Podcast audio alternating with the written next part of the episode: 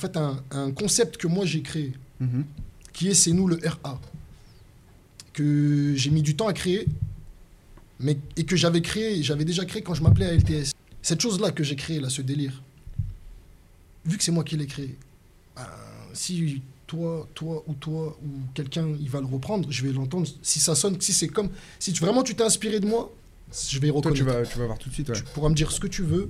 C'est comme un beatmaker. On prend un sample, on ralentit le sample, on le met à l'envers. Hmm. Le beatmaker qui a créé ça, là, il le sait. Il sait que c'est à lui.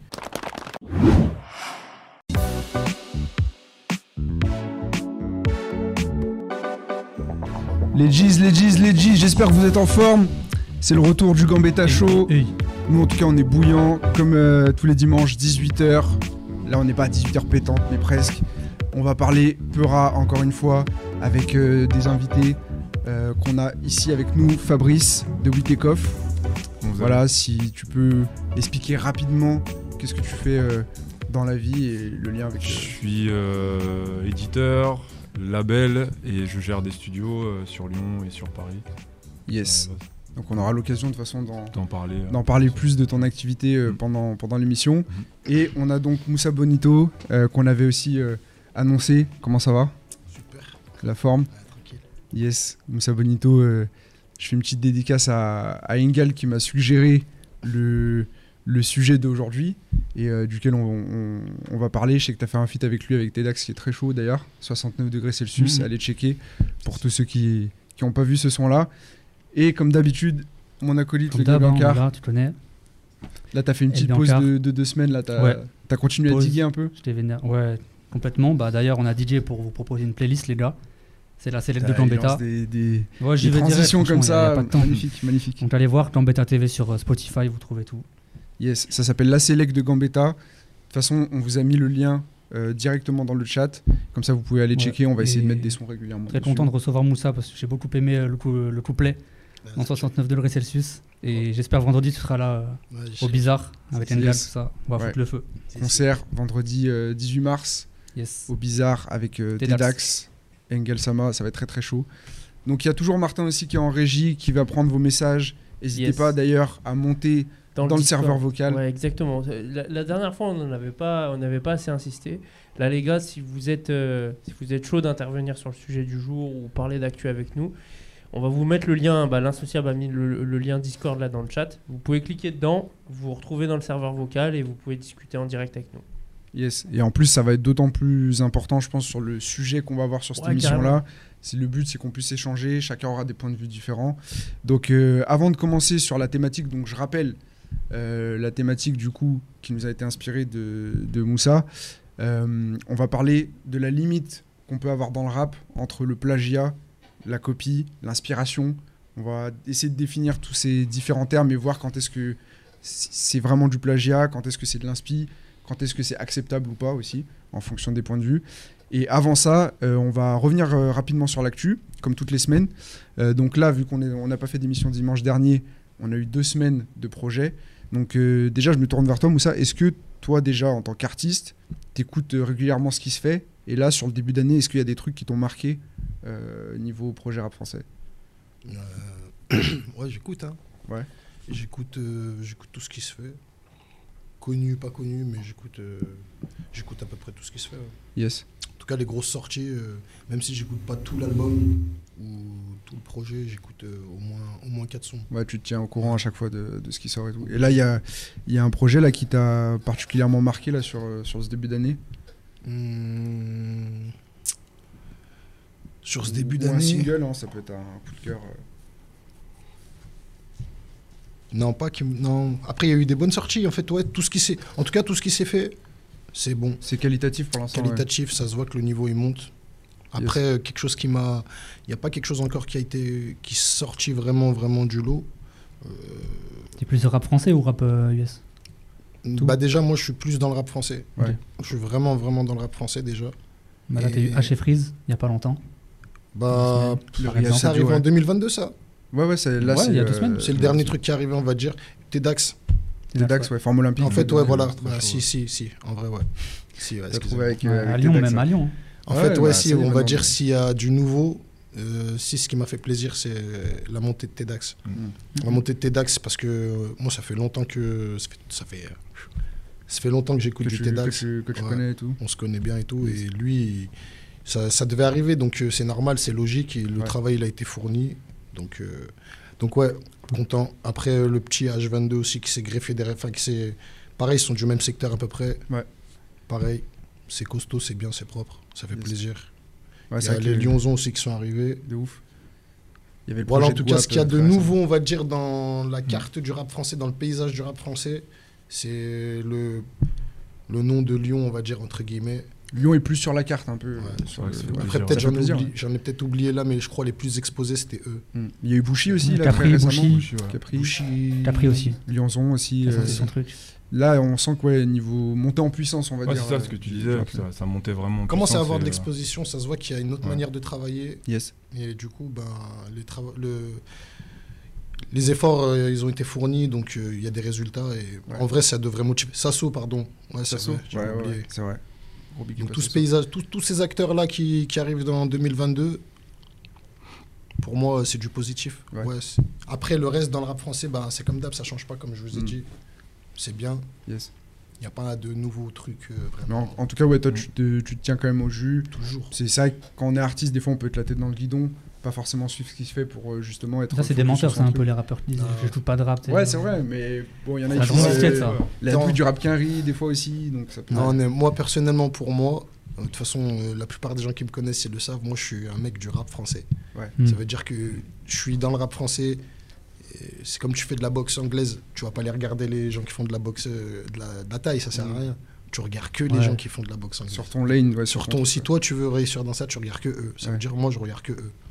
Et toi, qu- quand t'as commencé à rapper, c'était quoi les, les tes rêves, euh, tes rêves de rappeur français qui t'ont donné envie Moi, de, rapper? directement, c'était Rof. Rof. Rof.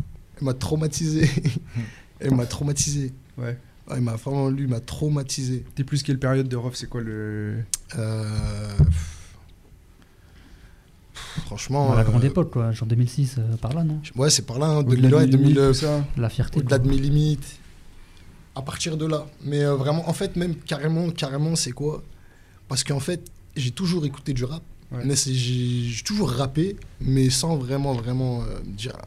C'est vraiment Rof qui m'a donné envie, mais par rapport à les MC Jean Gabin qui est venu, qui, qui a, qui a mis un petit peu de, de trucs, enfin, il a mis un peu de poivre dans le rap Mm. français. Et en fait, tout ça, j'ai remarqué qu'il y avait plusieurs gens qui faisaient des- la même chose, mais ils le disaient pas de la même manière. Mhm. Et j'ai bien aimé cet esprit de compétition. Et moi, ce qui m'avait, euh, ce qui m'a intéressé, c'est Rof. Ouais. Son Bah, côté, Rof, il est grave là-dedans. il est ouais. super off- enfin, il était super offensif. Après, j'aimais bien les autres, mais Rof, ça, il m'a intrigué. Mm. Et du coup, ben, lui, ce, ce monsieur-là, il m'a vraiment donné envie de, de rapper, d'écrire des textes. ok, ok. Cassius Belli aussi. Ouais. Cassius Belli. à Cassius Belli. Carrément, Cassius Belli, j'ai j'ai écrit. L'un des premiers textes que j'ai écrit, j'ai copié son texte. Ah j'ai copié son ouais. texte. Ah ouais Ah, j'ai copié son monde texte de. A à Z. Et j'ai changé deux paroles. j'ai changé deux paroles. Et tu vois, mais pour te dire, voilà, quand tu fais ça, heureusement, on a des grands frères. On a des Non, mais c'est intéressant de le Ouais, dire tu parce que. t'inspires, t'as des ouais, références. et, c'est ouais. ça. Il y a l'inspiration, il y a copier, il y a, il y a- Ouais. et puis il y a le- quand, quand tu commences aussi, c'est pas les jeunes rappeurs, les jeunes artistes, ils vont toujours se calquer par, ils vont toujours se calquer par Mm. rapport à quelqu'un. Ouais. Pourquoi? Parce que tu es obligé d'avoir, soit, soit tu as un grand frère qui t'explique comment ça fonctionne, Mm. soit tu rentres tout seul dans, le- dans le truc, mais tu auras toujours un grand frère au Mm. final. Bah, la personne que tu vas C'est un peu comme du dessin. Au début, tu fais du décalcage, après, tu apprends à. pour apprendre à faire un bonhomme, Ouais. d'abord tu calques. Et ensuite, dès que toi, tu as la confiance, tu te rappelles que ah, il fallait que je parte du point Mm. là pour arriver à ce point-là. Et après, tu vas le faire à ta sauce. Mais moi, de base, ouais, c'est vraiment. euh, j'ai copié euh, Cassius Belli. Désolé, Cassius. Mais euh, mon cousin, il m'a dit Ah Il m'a même pas dit c'est bien. Il m'a dit Mais toi, là, faut que tu arrêtes de faire ça. T'as du flow et tout, mais arrête de copier. euh, Mais j'ai- euh, remarque, c'est cohérent parce que t'as as cité Rof, Cassius qui, euh, qui a été signé ouais, aussi avec, euh, avec Rof. avec donc en fait, ouais. c'était c'est une école de rap que t'as que as signé quoi. C'est euh, c'est vraiment même la manière qu'il avait d'écrire à l'époque, qu'il a toujours un peu de- dans maintenant, tu vois. Mhm. Je suis sorti maintenant de tout ça parce Ok. que aussi il y a quand j'ai comm- moi c'est vraiment quand j'ai commencé. Mhm. Quand j'ai commencé, j'avais j'étais un gamin, moi j'avais 12 ans, Ok. 12 Ah, 13 t'as ans. commencé tôt, ouais. Quand je suis allé la première fois en studio vraiment, j'ai ouais, j'avais 12 12 ans je crois. Donc euh, de là à aujourd'hui, ça n'a plus rien à voir. Hmm. Mais vraiment, ça m'a aidé par contre. Ça m'a aidé à savoir comment on écrit un texte, comment faire des rimes. Et c'est un, c'est un gars, par exemple, tu te prends encore ce qu'il fait aujourd'hui? Genre, sur, Hmm. euh, par exemple, sur le dernier album. Grand Monsieur, Non. est-ce que tu. Non? Non, non, non, j'écoute plus. J'écoute même. J'écoute plus de, de Rof. C'est plus un truc qui me parle. Mais. euh, C'était vraiment à tes débuts, une inspi euh, Tu me demandes c'est qui qui m'a donné envie de prendre un micro et de, genre, on va dire, de, de, de me poser vraiment devant tout le monde et de dire, ouais, moi je rappe, regardez, nanani. Mhm. Moi, c'est Rof. Ok. Et plein de messages que. En fait, ces messages même que. Comme on dit, il y a des classiques. Ouais. Ces classiques-là, ils t'accompagnent dans ta vie. Ils peuvent même te faire grandir. Ils peuvent même, euh, limite, te donner un peu de courage à faire Mhm. certaines choses. Et moi, c'est exactement ce qui s'est passé pour eux. Il n'y a pas que lui, hein. Ouais, ouais. Mais Rof, pendant, dans les débuts, jusqu'à ce que j'ai commencé à savoir qui je suis réellement, comment rapper, machin, Ça a fait partie, ouais, Ça a des- fait partie des de- grosses influences. voilà, Ok, ok. on va pas mentir. Ah, bah, très très cool en tout cas euh, normal. d'en savoir plus là-dessus.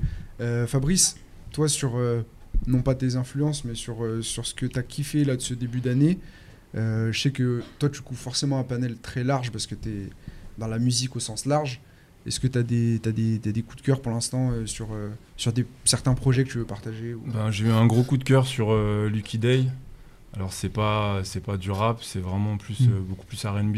Ouais, C'est un album qui est sorti il y a 2-3 jours, yes. qui est qui est produit par un mec qui s'appelle D-Mile, qui est qui est incroyable. Après voilà, c'est des gens qui sont hyper hyper zikos, donc c'est vraiment Ouais. des, des influences très très jazz et euh, très soul bien sûr. Yes. Après sur le sur le rap en lui-même, des choses qui m'ont qui m'ont marqué ces derniers temps. euh, je pense à au, ben, ce qui vient de se passer il y a quelques jours, le concert de Lélo, Ouais, euh, qui est quand même quelque chose qui est assez euh, assez parlant d'une d'une époque où en fait des des des rappeurs peuvent prendre un petit peu le le, le risque d'aller sur certains euh, certains thèmes ou une certaine façon de faire de la musique qui est vraiment particulière et finalement c'est un petit peu pour ça que ça peut euh, ça se retrouve sur des grosses scènes comme ça et Ouais. voilà.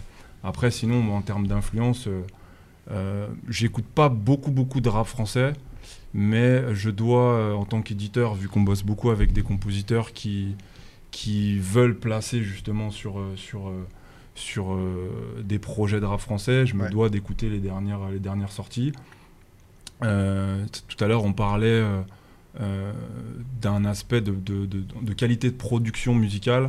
C'est vrai que moi, je vais être, euh, je vais être assez euh, intransigeant à cheval là-dessus, ouais. sur ce que j'écoute. Et j'aime bien des, des- des morceaux qui peuvent rester vraiment sur du long terme. Mm. Donc après, voilà, j'ai pas... Je vais écouter, j'ai pas de gros gros coups de cœur en termes de rap français, mais je vais quand même me tenir au courant.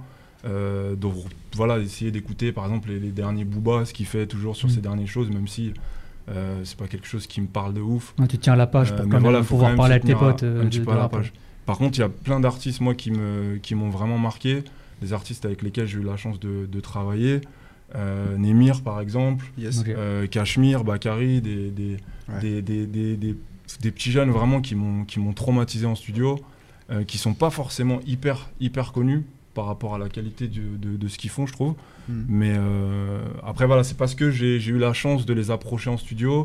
Euh, si j'avais pas eu euh, ce- cette chance, peut-être que j'aurais peut-être même pas tombé dessus finalement. Ouais, tu serais peut-être passé à Tu côté. ouais, ouais. Mais, mais c'est vrai qu'on est dans une ère aussi où la, la musique, c'est ça. Ça veut dire qu'il y a une offre qui est illimitée. Mais il y a Et beaucoup donc- de choses, ouais. Il y a beaucoup de choses très qualitatives où Ouais. malheureusement on passe un peu à travers, Mm. ou en tout cas on le découvre après. Il faut creuser. Donc, quoi, en fait. faut- mais faut- ça, c'est la tu malédiction creuses. quand tu vas à l'étranger. Tu me disais tout à l'heure, ou quand Ouais. tu es pro dans ce milieu-là, peux pas écouter des- du Naïr ou du Zaclair, tu vois. Enfin, force à eux, tu vois. Mais il Mm. n'y a pas ce- cette patte-là que tu vas retrouver au States avec plein d'artistes. Bah, surtout quand t'es zikos ou quand t'aimes bien vraiment euh, tous les, les arrangements, les choses comme ça. ça. euh, c'est... Après, voilà, tout à l'heure, on a parlé de, de TEDx. Moi, je commence à vraiment kiffer ce qui se passe à Lyon. euh, Sur le fait qu'on sente qu'il y a vraiment une, une sorte de. de, de ouais, de, de, il y a quelque chose qui pousse en fait. euh, Un Lyon, mouvement, une émulation, ouais. c'est cool. Et il faut vraiment qu'en fait, euh, ça, soit, ça soit vraiment suivi et surtout que ça soit suivi par le public lyonnais Mm. et que ça soit vraiment poussé. Donc là, les concerts vont vraiment reprendre. Ouais. Euh, j'ai- hâte de voir un petit peu euh, ce qui va se passer et tu vois, avoir des projets un petit peu comme ont été faits à Marseille, des projets qui peuvent vraiment grossir un Ouais, petit peu tout ça et, en plus. et mettre vraiment le, le- le Lyon sur la carte Mm. du rap français correctement en vrai, tu vois. ouais, faut- bah là en ouais. plus on en parlait. Euh, là. On parlait de, de Sasso tout à l'heure, tu évoquais Mm. Sasso.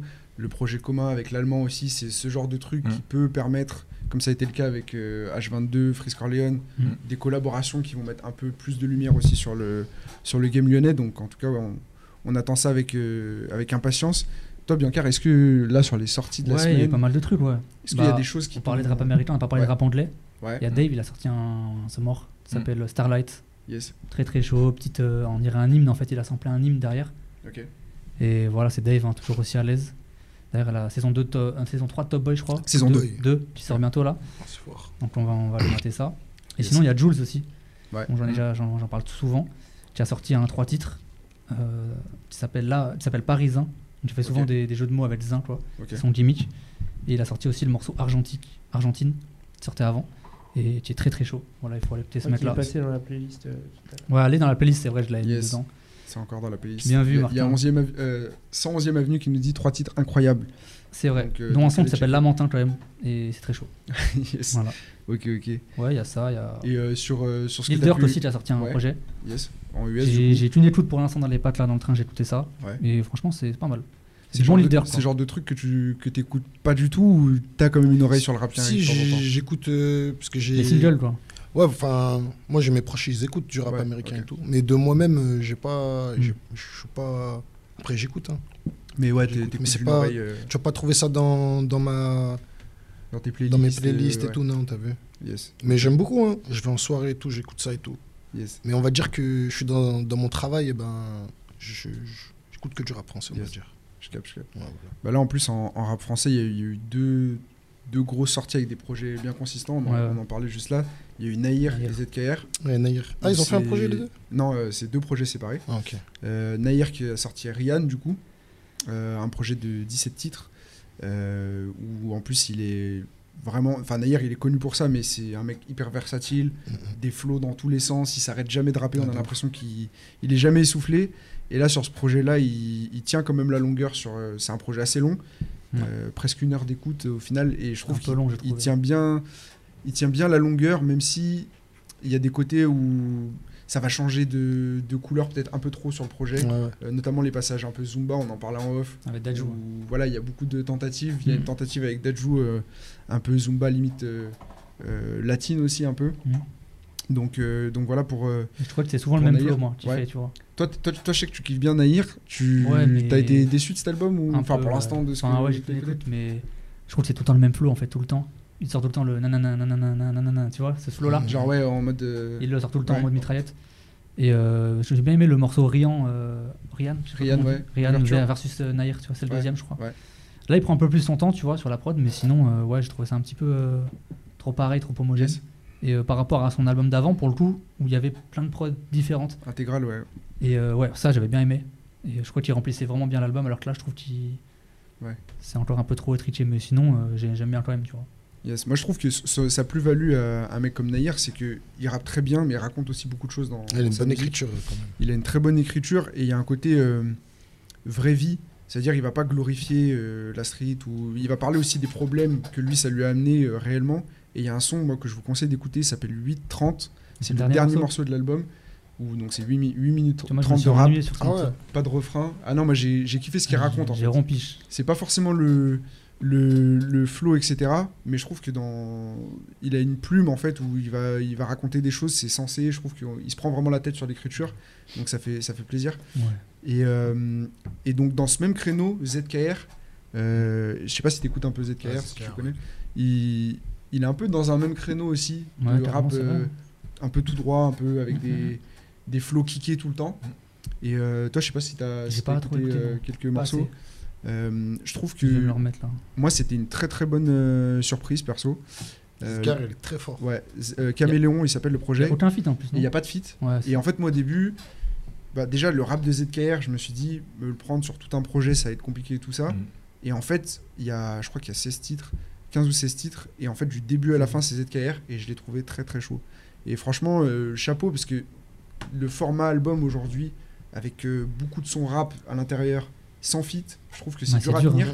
Et Il y a lui, que il le Nino fait qui peut bien. faire un truc bien avec son fit, tu vois. Là, C'est ça. ZTR, c'est chaud, mais. Et lui, sur le storytelling, je trouve qu'il a, l'écriture qu'il a, et le fait qu'il soit aussi euh, pas parisien, parce que lui, ça ressort beaucoup dans sa musique, c'est un mec de. Roubaix. Roubaix. Et, euh, et du coup, il a une autre approche sur, euh, sur ce qui se passe euh, quand il décrit la misère, par exemple, de son quartier. Il va, il va parler aussi du côté euh, charbonneur des mecs du Nord, qui sont des travailleurs, des gens, euh, des gens vraiment euh, qui sont durs. Mm. Et lui, il raconte ça dans sa, dans sa musique, et je trouve ça, ça colle parfaitement. Il n'y a pas de personnage, c'est vraiment du. du on, on se connecte avec lui, en fait. Donc, euh, vraiment très très chaud. D'ailleurs, en parlant de ZKR, il est Yes. sur le prochain album de Nesbill. Enfin, on a déjà eu le single. Ouais, bah, grosse Je sais Je sais pas transition. si ouais. vous attendez cet album-là. Ouais, ou- Ça, vous ça fait partie des mecs Nesbill que Ouais, tu écoutais Nesbill, très, très chaud, Très, très chaud depuis. Et single un avec peu- ZKR, vous avez bien aimé Ouais, j'ai vu, c'était bah là, sympa. j'ai pas ouais. écouté J'ai pour bien kiffé, Ouais, moi. C'était sympa, ouais. Là, je vais écouter ça dès que. Déjà, ça m'a un peu marqué euh, de. Tout ce de que vous allez me dire là, j'ai pas écouté, Ouais. je vais l'écouter après. Parce que franchement, bah, Nesbill, du coup, c'est c'est prévu pour le 25 mars. Euh, c'est son grand retour. Ouais. Parce qu'il y a, il y a eu plusieurs fois où on a cru un retour de Nesbill Mhm, euh, quand il mhm. avait annoncé sa- la fin de sa carrière. Il y a eu des morceaux qui sont sortis à droite à gauche, on a cru qu'il revenait. Avec Jules notamment, il y avait un morceau Avec. Joule, il y avait eu le morceau La Marche aussi euh, dans les années 2013, Ah ouais, ça, ça par date, là, ouais. ça, ça 2013, datait. Il était déjà en retraite. Ça fait 10 ans qu'il n'a pas sorti de projet. Et là, le prochain, il y a comme invité, il y a Orelsan, PLK, Z, Landy. Et ZKR. ouais, coup. ça fait une bonne, euh, une bonne, euh, Mm. une bonne lignée de feat. Donc euh, ouais, c'est un truc que vous allez écouter vous. euh, Nesbill, ouais, je suis bien. Je Curieux suis bien chaud pour écouter. ouais. Bien sûr, c'est obligé. Obligé. En plus, ça, c'est un retour, donc là, on est obligé. Mhm. Ouais. Cas, c'était très fort à l'époque déjà. euh. Ouais. Mais euh, ouais, Même son Ouais. grain de voix, tu vois, il y a un truc. euh, Nesbill, c'est. Il a un parler euh, assez particulier Ouais, ouais, quand même, c'est- euh, Ouais. dans, dans la voix. Ouais. Même sur le dernier morceau, la Zone Euro, Mm. je trouve qu'on retrouve ce- cette patte où, en fait, t'entends deux phrases, tu sais que c'est Nesbill et que c'est pas Mm. quelqu'un Il d'autre. fait qui plein de raconte. références, il- euh, les gens parlent d'amour à la fin. Après, il dit j'ai toujours 10 000 questions et le son il s'arrête. Ouais. En mode, Ah putain. Après aussi, maintenant, là, aujourd'hui, en 2022, revenir, c'est compliqué. De ouf. C'est très compliqué. T'y crois toi à des mecs qui peuvent, euh, qui ont arrêté comme ça, qui reviendraient C'est pas le- tout le monde qui peut, c'est pas tout le monde qui peut faire ça. Se faire un kiff, quoi. Il y, a eu- pour il y ça. a eu le Raluciano aussi qui a, qui a été un peu dans cette Ouais. cette logique, qui a sorti un son d'ailleurs.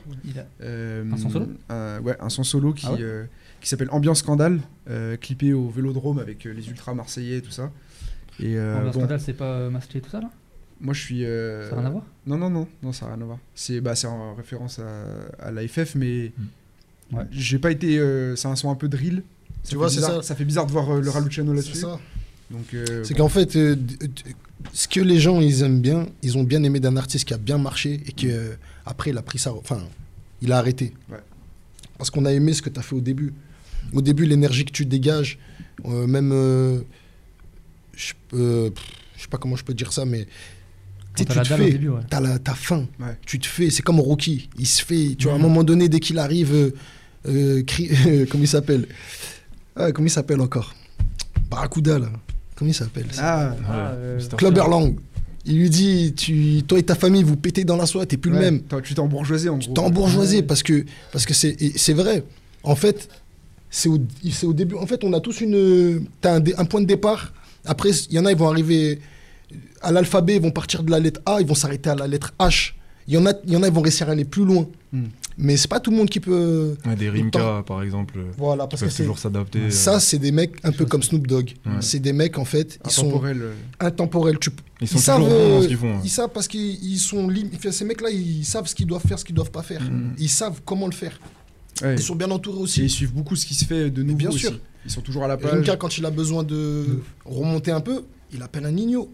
On fait un TN. C'est Ouais, ça, même là, ça. le, Ouais, le ouais, dernier. Rimka, Air Max, TN, tu vois, tac, tac, et ça remonte. Parce qu'il prend la hype du petit. Mais en même temps, la hype du petit, elle est bien pour. euh, c'est cohérent avec son style de rap Mm. à lui aussi. Et Mm. puis, Il y a un Nino, passage il a- de flambeau en fait. Il y a un passage de flambeau. Nino, c'est un petit de la mafia frère aussi. Donc en fait, c'est tout va ensemble. Mm. Et ces gens-là, là, comme ça, euh, Rimka, c'est pour ça que ces artistes-là, ce genre d'artistes-là, c'est pour ça qu'ils peuvent perdurer dans le temps. Ouais. Et que c'est comme, pour moi, je les vois comme Snoop Dogg. Ouais. C'est, il fait un couplet, ouah, Mm. c'est carré, il n'est Ouais. pas dépassé. Tu le mets sur de la drill, il est carré. Et, et à part ça, toi, tu penses que. Parce que c'est intéressant ce que tu dis. Tu penses qu'il faut toujours avoir la dalle pour euh, bien rapper? Non, Tu penses qu'il faut. Moi, je pense qu'il faut- c'est comme le foot. C'est, tu joues au début, tu à 18 ans, tu, tu joues d'une certaine manière. Tu vas, tu vas, allez, en 13 ans, tu joues d'une certaine manière. Tu passes en 16, en 16 ans nationaux, c'est une autre manière. Tu sens que c'est un peu plus dur, mais vous êtes encore tout fou. Ça Mm. va de partout. Après, dès que tu arrives en senior, c'est pas pareil. Mm. Toi, tu commences à courir dans tous les sens, mais les seniors, ils sont calmes. Hmm. Ils savent où se placer. Ils savent où se placer. Et les pros, quand tu commences à aller chez les pros, ah, chez les pros, mais quand tu commences à vraiment monter les niveaux, euh, t'arrives déjà en CFA, les terrains sont un peu plus larges. Donc même toi, tu vas te dire, ah, faut pas, je cours comme ça. je capte tu vas commencer à courir là-bas, là-bas. Non. Il faut vraiment. Le rap, c'est pareil. Mm. T'as 18 ans, tu rappes d'une certaine manière, tu es à fond dans le truc. Tu vis ce que tu. En tout cas, pour ceux qui sont dans le. Je veux dire, dans l'ego trip ou je sais pas. Ils vivent le truc, c'est réel, on le sait que c'est vrai. Ça se voit. Même la, la paire de chaussures que tu portes, ça se voit que c'est vraiment vrai. Ton survêtement, ça se voit, il est usé un peu. comme- Mais plus tu vas grandir, plus il faut que ça soit cohérent avec ce que ta vie, il faut qu'elle soit cohérente avec ce que tu racontes. Hmm. Parce que si tu travailles à l'usine et tu racontes, euh, tu travailles à l'usine, tu as trois enfants, mais tu racontes que tu décharges euh, 60 kilos tous les samedis, Ouais, non, c'est pas. il y a pas... des hélicoptères qui, qui t'attendent pour partir à Marbella et tout. mais les gens, euh, excusez-moi, mais les gens ils vont pas y croire. Les petits ils vont y croire. Mais en fait, du coup, c'est là où. Faut que ça soit aligné avec que ça le- soit le aligné. personnage Ouais. et le. Donc ces gens-là, dans la longueur, dans la longévité, ils ont pas compris. Ça, ça va pas. C'est pas parce que tu dois être comme. Enfin, tu dois. Tu dois être dans la, dans la mode, entre guillemets, Hmm. qu'il faut que tu, tu, battes- tu, tu joues avec les mêmes armes que les gamins. Les gamins, Ouais. ils racontent ça parce que C'est soit, ce qu'ils vivent. ou- soit c'est ce qu'ils vivent, soit c'est dans leur imaginaire. Hmm. C'est ce qu'ils ont vu dans les clips ou dans les séries. Mais toi, en tant qu'adulte, soit tu peux raconter. Si tu es vraiment comme ça, tu vas le raconter. Mais de toute façon, ça va se voir, ça va s'entendre. Mais je pense dans la longévité, c'est même pas trop bon de toujours parler de la même chose. Ça évolue pas, tu vois. Faut savoir se renouveler. même- faut savoir se enfin, renouveler. Là, on, là, on parle de tout ce qui est thème et, euh, et et de, leur, euh, de, de ce qu'ils veulent raconter, mais Mm, mm, il mm. faut aussi regarder sur l'aspect business et l'aspect industrie, l'aspect chiffres. Ouais. Euh, si on prend un mec comme D6 par exemple, c'est un gars qui est toujours là. Ouais. Euh, quand il fait des concerts, c'est toujours blindé. toujours full. Euh, pourtant, c'est un mec qui, on ne va pas non plus en parler. euh, On va pas le citer dans voilà, les- tu vois, on va pas le citer tout le temps. Mais, Mais- pourtant, il est dans le paysage. Et au hein. final, je pense qu'il faut. Il y a un truc sur lequel on a, on a un peu trop bloqué, je trouve, ces derniers temps. euh, euh, tous, c'est euh, c'est les chiffres, c'est les résultats. Et en fait, tu as des mecs qui arrivent quand même à faire des projets qui, quand ils sortent, ils sont remboursés. Parce qu'ils ont réussi à choper des subventions, des choses à droite à gauche. Et puis que finalement, vu qu'ils ont quand même une fanbase qui est assez solide, même si elle n'est pas énorme, ils arrivent quand même à rembourser derrière sur des tournées parce qu'ils vont à deux ou trois sur scène et ainsi de suite. Et on va pas le regarder comme un gros projet qui marche parce que ça stream pas énormément. Mm, mm, mm. Tu vois Donc en fait, c'est ça qu'il faut, regarder. euh, je pense qu'il faut, faut essayer de se de prendre un petit peu du recul. Au final, tu te dis est-ce que le mec aujourd'hui, il est re- justement retourné à l'usine ou dans la street à, à vendre n'importe quoi? Ou alors, en fait, est-ce qu'il continue à faire de la musique? Ah. Parce qu'il y en a plein qui continuent à faire de la zik et qui ont peut-être même, qui font pas de la zik pour eux, mais qui Ouais, ont produit plein de monde depuis. Euh, et qu'on qu'on fait qu'on sorti plein de petits derrière tu vois donc il y a- Je pense à un Niro quand tu dis ça. tu Par vois, qui a exemple, eu ouais. cette- cette, Complètement, carrière qui a mis un peu de temps à Ouais, décoller, Ouais, ouais. mais qui Ouais. en vrai, euh, il, fait, il fait ses chiffres. C'est propre. sûr. euh, C'est il super fait ses certifs Ouais. euh, et il produit aussi. Donc en fait, il, sur le long terme, en fait, Ouais. il est dans ce que tu dis. ouais, tu vois des mecs comme Dry Ouais. Ah, euh, en fait en vrai on peut en sortir plein comme Oh, ça tu a vois des gars qui ça. sont derrière euh, C'est Les juste comme tu disais, c'est les chiffres qui sont mis devant. Et il y a beaucoup de matu vu aussi dans tout ça. ça. Mm. Mais en vrai, comme tu disais, un mec comme DC de la peste, mais il vit super bien sa vie. bien sûr En vrai. euh, Et je- puis il, il teste des choses en fait, il Ah va oui. prendre des risques en fait sur, euh, sur, euh, sur son art. Et voilà, il peut toucher une, un public hyper large. Et c'est pour ça que tu vois, on parlait tout à l'heure du fait que certains, euh, certains, euh, certains rappeurs aujourd'hui chantent ou euh, vont. euh, tu prends un mec comme Oxmo euh, qui va faire des. Bon, après ça remonte à un moment, mais qui faisait des projets de jazz, Ouais, typiquement en fait. C'est des trucs. Ouais, ouais. C'est- c'est inconcevable avant, C'est tu vois. intéressant ce que tu dis, Fabrice. Moi, je, dis- je dis souvent, euh, je, l'ai- je l'ai dit plusieurs fois dans cette émission, euh, euh, j'aimerais qu'on fasse comme au cinéma, en fait. Qu'on euh, mette en avant les budgets de production des, des projets. Parce que pour le coup, on ne met pas en parallèle les budgets de production et les ventes qui Bien ont sûr. été faites. Mm. Et euh, des fois, en fait, euh, il y a des budgets, on, on le sait tous, hein, il y a eu des projets genre Ave- les Avengers ou quoi que ce soit, on met à mort d'argent, mais en vrai, euh, le projet, il se fait... n'est pas hyper rentable, tu vois. Bah, comme le PSG. C'est ça, exactement. Et, et tu vois, dans, Allez, dans- l'idée, des, des fois, on nous fait croire que, je sais pas, je vais, je vais, je vais pas forcément donner une drop sans, sans connaître euh, la rentabilité des projets, mais il y a des projets qui sont mis en avant, dit ouais, disque d'or, platine ou quoi que ce soit, mais est-ce que en vrai le projet a été rentable? Parce que Mm. c'est un coup, tu as cramé tout ton oseille dans tes clips, Mm. dans, dans, dans- dans ta promo, dans. Mm, Ouais, c'est pas parce que tu fais des millions de vues sur YouTube ouais, que, ton projet il marche pour autant. Et ouais, non, c'est vrai, c'est c'est hyper important de faire euh, la, la distinction et même entre la cohérence artistique et la cohérence business aussi, c'est deux choses. Mm. euh, deux Tu vois, choses même, différentes. même on pouvait parler d'IAM. En vrai, IAM, bon, ils ont sorti des projets qui n'ont pas forcément marché ces derniers temps. Si on, si on j'ai encore, je mets Ouais. des grands guillemets Ah, si sur marché, le- tu vois. Parce qu'ils tournent, ils tournaient dans le monde, enfin avant le Covid. Ouais, ils faisaient quand même des concerts à droite à gauche et c'était toujours blindé en vrai, tu vois. Donc, Ah oui, euh, ils vont à Brooklyn, c'est leur maison. de tu vois. Non, c'est il y a, y y une grosse. euh, Ils sont actifs. hein, bah, D'ailleurs, c'est Akhenaton, il a, il a teasé dans son podcast là, Ouais. à Tosca. Il a teasé un projet collaboratif avec euh, Nicolas Craven. Vous l'avez peut-être connaître, c'est un beatmaker de Montréal. Qui Ok. produit pour Griselda, a produit pour Roger aussi. D'accord, ok. Donc euh, voilà, il est toujours actif, il produit des mecs même à Brooklyn et tout. Donc, euh, Ouais, bah, euh, comment il s'appelle le gars Napoléon da Legend. Voilà, Napoléon the Legend. Donc ça c'est hyper chaud aussi de voir que les mecs sont vraiment deep dans la musique. Mm. Le public français ne voit peut-être pas, Ouais. mais derrière il se passe des. Ils font les des tournées festivals, euh, tout est rempli, donc euh, ils font leur, font leur bis comme ça. hein. Yes. En tout cas, je vous propose qu'on passe au thème principal Ouais, de l'émission. Euh, en plus, Biancar il nous a préparé euh, une petite intro avec euh, des petits extraits, donc ça va être sympa. Ah, Tu veux qu'on se mette direct ou qu'on parle un peu Bah, euh, On va commencer là-dessus. Donc, je rappelle le thème pour ceux qui, qui nous rejoignent en, en cours d'émission.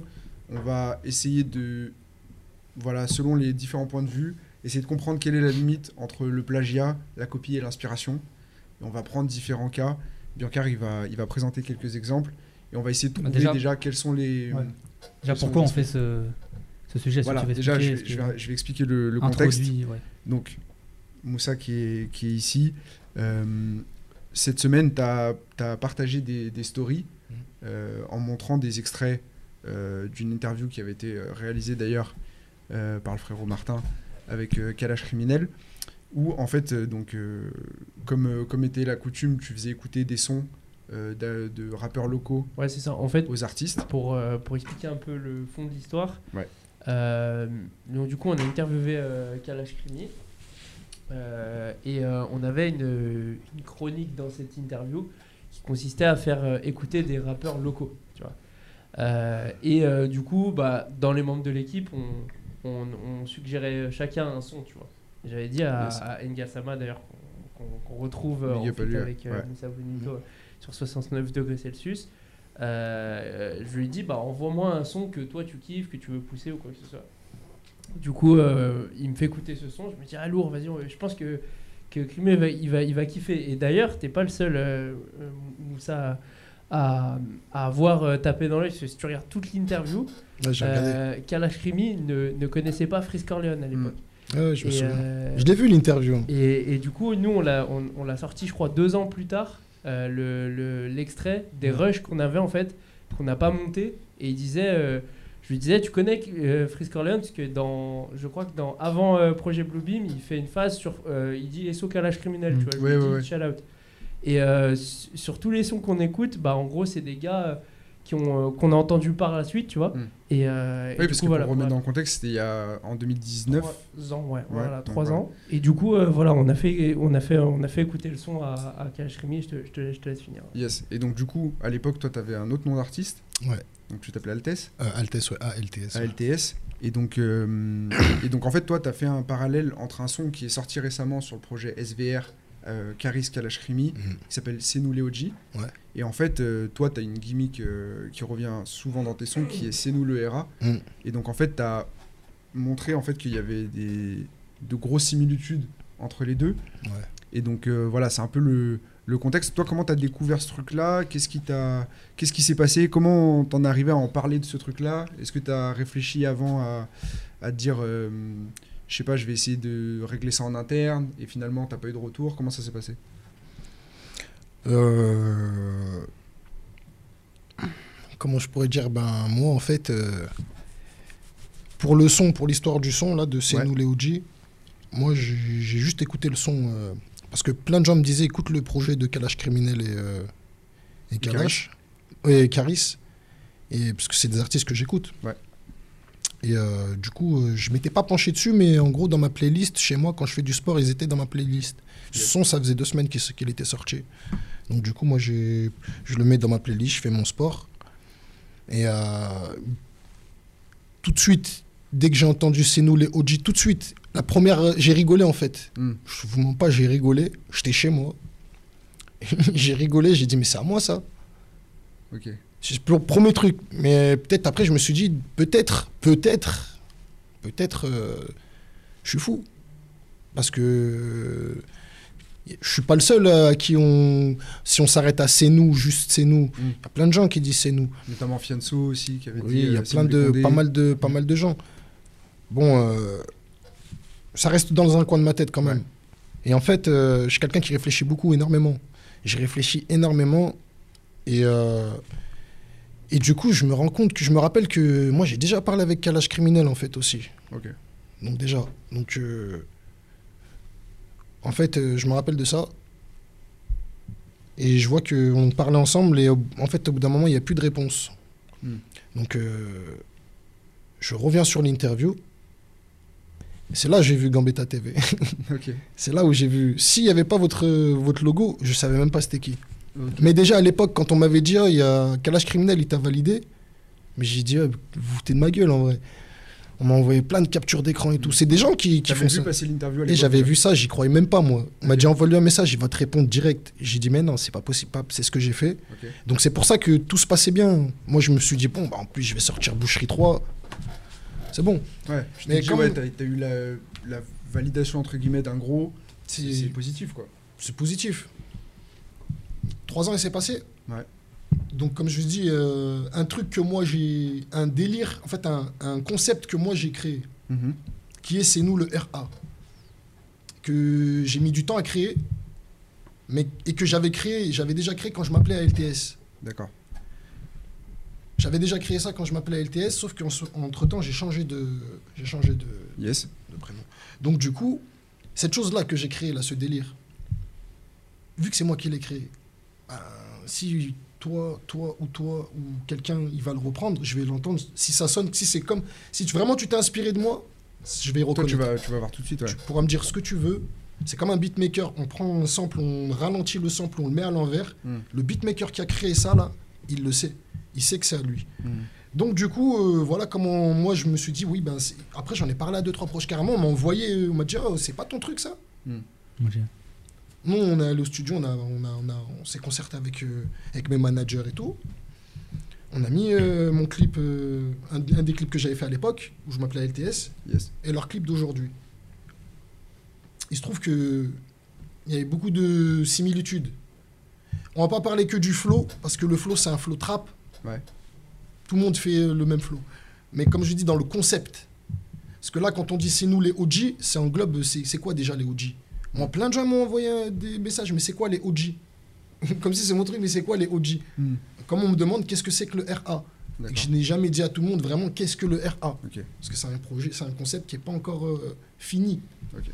Donc du coup, euh, donc du coup voilà, avec l'équipe, on met les deux clips, on voit qu'il y a des similitudes par rapport à ça et des similitudes par rapport aussi euh, à un langage, un langage où nous, dans le, dans le, justement à Lyon, nous on parle en poucave, Hmm. Bande de poucave, banave, ça c'est chez nous. Le parler lyonnais. Ça c'est du lyonnais. On parle en chair. J'ai chair faim. Mhm. Ça, c'est chez nous. Moi, je suis à Paris depuis que mon père, c'est un Parisien. C'est un Parisien. Il habite même sur l'île de France. Je vais même pas dire Parisien, mais il habite dans l'île de France. Moi, je vais à Paris depuis que j'ai 17 ans. Ouais. Avec mon grand frère, on est des habitués. Quand on est à Paris, tout le monde pense qu'on est des Parisiens. Parce qu'on est pareil. Quand on est à Lyon, tout le monde pense qu'on est des Parisiens. Mais ce langage-là, là, ce poucave, non, ce poucave-là, je me suis dit, c'est nous les, c'est vous les poucaves, c'est eux les poucaves. Non. Moi, je pense qu'il y a une inspiration. Tu penses que, ouais, en fait, d'où vient Kalash Krimi, c'est pas possible, impossible. d'utiliser ce langage-là J'ai- sans, être potes- inspiré. J'ai- des, amis à moi dans, dans le 9-3. Ils parlent pas comme ça. Hmm. Ils parlent pas comme ça. J'ai des amis à moi dans le 19e. Ils parlent pas comme ça. J'ai des amis à moi dans le, dans le, dans le 9-1. Ils parlent pas comme ça. Cha- Chaque, euh, c'est vrai qu'en plus à Paris, il y a- il y, a beaucoup ce truc-là. Chaque euh, territoire, on va dire, a son langage propre. Les gars du Bien 9 ne sont pas comme les, les gars du 18e. Maintenant, on peut emprunter. Hein. Hmm. On peut. Il y a des mecs du 7-8, ils parlent un peu comme les mecs du 9-1. Hmm. Ils prennent deux, trois expressions et tout. ils- co- comme, comme des mecs de Paname, ils Ouais. prennent. Mais vraiment, là, là, on, on parle de. Là, on quitte la région. C'est plus, c'est plus l'île de France. Et Là, le terme, c'était quoi? C'était Poucave le terme du coup? C'est Poucave. Et Poucave, euh, franchement, euh, c'est c'est vraiment un mot qui vient, qui vient de chez Ouais. nous. Mm, mm, mm. Bon, après, moi, par rapport à ça, et par rapport au travail que je suis en train de faire, comme je vous ai dit, après, c'est c'est aussi. euh, ça fait partie aussi de, de ma stratégie, on va dire, entre guillemets. Yes. Mais euh, on a vu, il y a des similitudes, on compare, on met, les, on, met, on, Mhm. on met ça en avant. Moi, je vous ai tagué comme par hasard, parce, comme, excusez-moi, je vous ai tagué parce que j'avais besoin aussi d'avoir quelques explications de votre part. Mhm. Comment ça se fait que vous avez euh, fait écouter un son à moi? Personne m'a prévenu, moi. Mhm. Alors que mon projet venait de sortir, personne m'a prévenu. Vous avez fait écouter ça à Kalash Criminel, qui lui, il était en pleine promo. Donc euh, c'est de la promo sur de la promo. Et c'est pour ça que ça a posé un petit problème. Et c'est pour ça que je vous ai identifié. Mais je voulais pas demander des comptes réellement. Juste, j'ai vu qu'il y a ça. Moi, en ce moment, je fais, euh, je fais mon petit chemin. Ouais. Si je peux en parler 5 minutes, j'en parle 5 minutes. Après, j'ai d'autres choses à faire. Et, et justement, toi, tu as réagi par rapport à, à ce, à ce truc-là. Mais concrètement, vu que c'est ce que tu me dis, tu as, une stratégie, tu as d'autres choses qui sont, qui sont prévues. Toi, comment ça, comment ça t'impacte de savoir que potentiellement, il y a des gros rappeurs qui peuvent reprendre tes idées, ou en tout cas s'inspirer de, de ce que tu proposes? Toi, maintenant, comment tu... Parce que là, concrètement, euh, il n'y a, a pas forcément grand-chose à faire euh, pour... euh, essayer de récupérer quelque chose, on va dire. Mais toi, maintenant, qu'est-ce que ça va changer dans ta manière à toi de- d'aborder la musique et de te dire, peut-être, je sais pas, plus te méfier ou essayer de faire en sorte qu'on puisse pas reprendre certaines de, de tes choses parce qu'on va identifier que c'est Moussa Bonito? C'est que- comment t'as- c'est quoi la leçon que tu en as tirée de, de ce truc-là? La leçon que j'en ai tirée, c'est c'est déjà de continuer à travailler comme on, comme on- c'est de continuer à travailler, d'être déterminé. Mm. Maintenant, c'est de mieux travailler, se protéger. Ouais. Se protéger, ça parle, c'est comme euh, je l'expliquais tout à l'heure euh, à Fabrice, c'est ça? Se professionnaliser dans le travail, Mhm. monter des studios, se, se déclarer à la SACEM. Euh, Il y a tout un processus en fait avant d'être seulement juste euh, un artiste. Il y a Bien tout sûr. un processus, il y a une équipe à mettre autour. Maintenant, les gens qui, qui comme moi, parce que je suis pas le seul en fait. Moi, j'ai vu que ça m'est arrivé à moi. J'ai Ouais. peut-être plus de courage entre guillemets ou je sais pas que certains, même pas plus de courage, j'ai peut-être un peu plus de visibilité Mm. pour pouvoir en parler. Mhm. Ce que je fais, mais c'est pas que c'est pas que pour moi en fait. C'est vraiment pour faire comprendre à tous ces acteurs de la région lyonnaise que plus vous allez la faire à la ZEP, comme on dit, comme on est à Lyon, ça veut dire à la ZEP, c'est je fais du rap, viens mon pote, tu vas me filmer avec ton iPhone, on enregistre euh, sur Audacity, Mhm. on met le clip, vraiment à la ça passe pas sur Spotify, on le met sur YouTube. En fait, tout ça, c'est fini. Mm. Ça, sachez une chose, c'est que vous avez fait ça, pendant- on a fait ça pendant des années. Ceux qui sont en haut, ils, ont, ils regardent, parce que bien sûr qu'ils regardent, ils sont obligés, comme je vous ai dit, je fais du rap français. Mon métier, c'est le rap français. Je regarde le rap français. Mhm. Ils font pareil. Leur métier, c'est le rap français. Ils regardent le rap français. Et tellement ils sont plus loin, ils peuvent se permettre de regarder aux États-Unis ou en Afrique. Mm. Mais nous, on n'en est pas encore à ce niveau-là. Et dans tous les cas, euh, on est dans le rap français. Mm. Donc, c'est professionnalisez-vous, structurez-vous. Vous pouvez plus faire des sons euh, comme ça. euh, euh, vraiment, comme je le disais. euh, en fait, ce que, ce- désolé de te couper, ce que tu dis, c'est qu'en fait, le fait de se professionnaliser, d'être structuré, euh, distribuer correctement, euh, avoir une équipe, etc., ça va prémunir, entre guillemets, ce genre de choses, en fait. Parce que du coup, tu es Tu vas plus, devenir- soli- plus solide face à l'industrie, en gros. C'est ça que tu vas devenir. Même les gens vont plus te prendre au sérieux. Mm. Et, et les personnes qui voudront s'inspirer de toi, ou à, un, à un moment donné, seront obligés de venir travailler avec toi. Oui, ils réfléchiront à deux fois sur la manière de. Ouais, Ce voilà. que j'ai parlé pour Rimka, par Mm. rapport à Nino, Mhm. c'est. Rimka, ça fait longtemps il est là, il veut perdurer. Si. C'est qui le mec, le dernier mec à la mode Mhm. C'est ce petit jeune Mhm. là-bas, là. T'as tout intérêt à faire un featuring avec lui. Mhm. Fais un featuring avec lui, en plus, c'est. Comme je vous ai dit, il a écouté, ça se voit dans sa plume, c'est un petit de la mafia qu'un free. Pap, pap, pap, connexion. Ouais, stra- stratégie, B- Stratégie, B2O, et puis- en fait, aussi. hein, Donc qui a fait tous ça ceux aussi qui sont, tous ceux qui, qui, qui, qui, qui ramassent les miettes qui en haut Ouais. et qu'ils voient qu'il n'y a pas de structure en dessous. Mhm. Ils savent euh, pendant. Ça fait quoi Ça fait? Là, c'est maintenant que les gens commencent vraiment. Allez, on va dire que vraiment depuis 2019, les gens ont. Ouais, 2019, les gens ont commencé réellement à se structurer. Ouais. Commencé à vraiment se structurer. Aujourd'hui, ça commence à payer. Mhm. Ça, ça commence à peine. Mais tout le monde, on a tous vu, donc on est tous obligés de prendre ce chemin-là. Yes. Nous-mêmes, excuse-moi. Nous-mêmes, on, on s'est on s'est- on s'est structuré, on s'est professionnalisé, on se professionnalise, c'est- c'est Mm. pas fini. Mais il y a un moment donné où si vraiment on se structure comme ça, les artistes qui se font euh, prendre certaines choses. ou- ouais. Ouais. Pour certains, c'est du plagiat, pour certaines, c'est de l'inspiration. Mm. C'est pas la même chose aussi. Mm. Plagier et inspirer, c'est pas Même la des même fois, chose. c'est surfer sur une vague quand on sent qu'il y a un mouvement qui, qui est en train de, Voilà. de péter, de, de surfer dessus Il y, a, intelligemment. il y a toujours eu des remixes, il y a toujours eu, mais ouais. dans, dans les cas où il y a eu des remixes, Nino il a percé après euh, Niska parce que Nino il a fait le remix de Charo de. Ni- de Niska. Et pourtant les gens ils ont pas dit t'as t'as plagié. Non ils lui ont dit eh ben c'est bien, t'as fait le remix, moi je te repartage. Quand c'est assumé, crédité, c'est bon, tu vois. Mais t'as raison de pas te laisser faire parce que c'est vrai que Faut les autres artistes ils croient trop que le mec a 2000 vues il va rien dire. Alors qu'il peut, il peut remuer des foules en disant sur Twitter euh, un appel euh, au RT, tu vois. Ça peut monter très vite et très vite ils peuvent se faire attraper, bah, comme les extraits que j'ai à vous faire écouter. Yes. Ça va être des trucs où les mecs ils se sont dit ouais je vais prendre à celle-là, elle a 3000 vues. Mm. Et en fait ils ont dû s'expliquer, rendre des thunes et faire des feats après, tu vois. Après on n'est Donc, même euh, pas à prendre des thunes. non bien sûr. C'est comme je disais. Là, c'est- pas grave, c'est passé. On- on- pendant trois ans, on est- n'a rien dit. hein. Mm.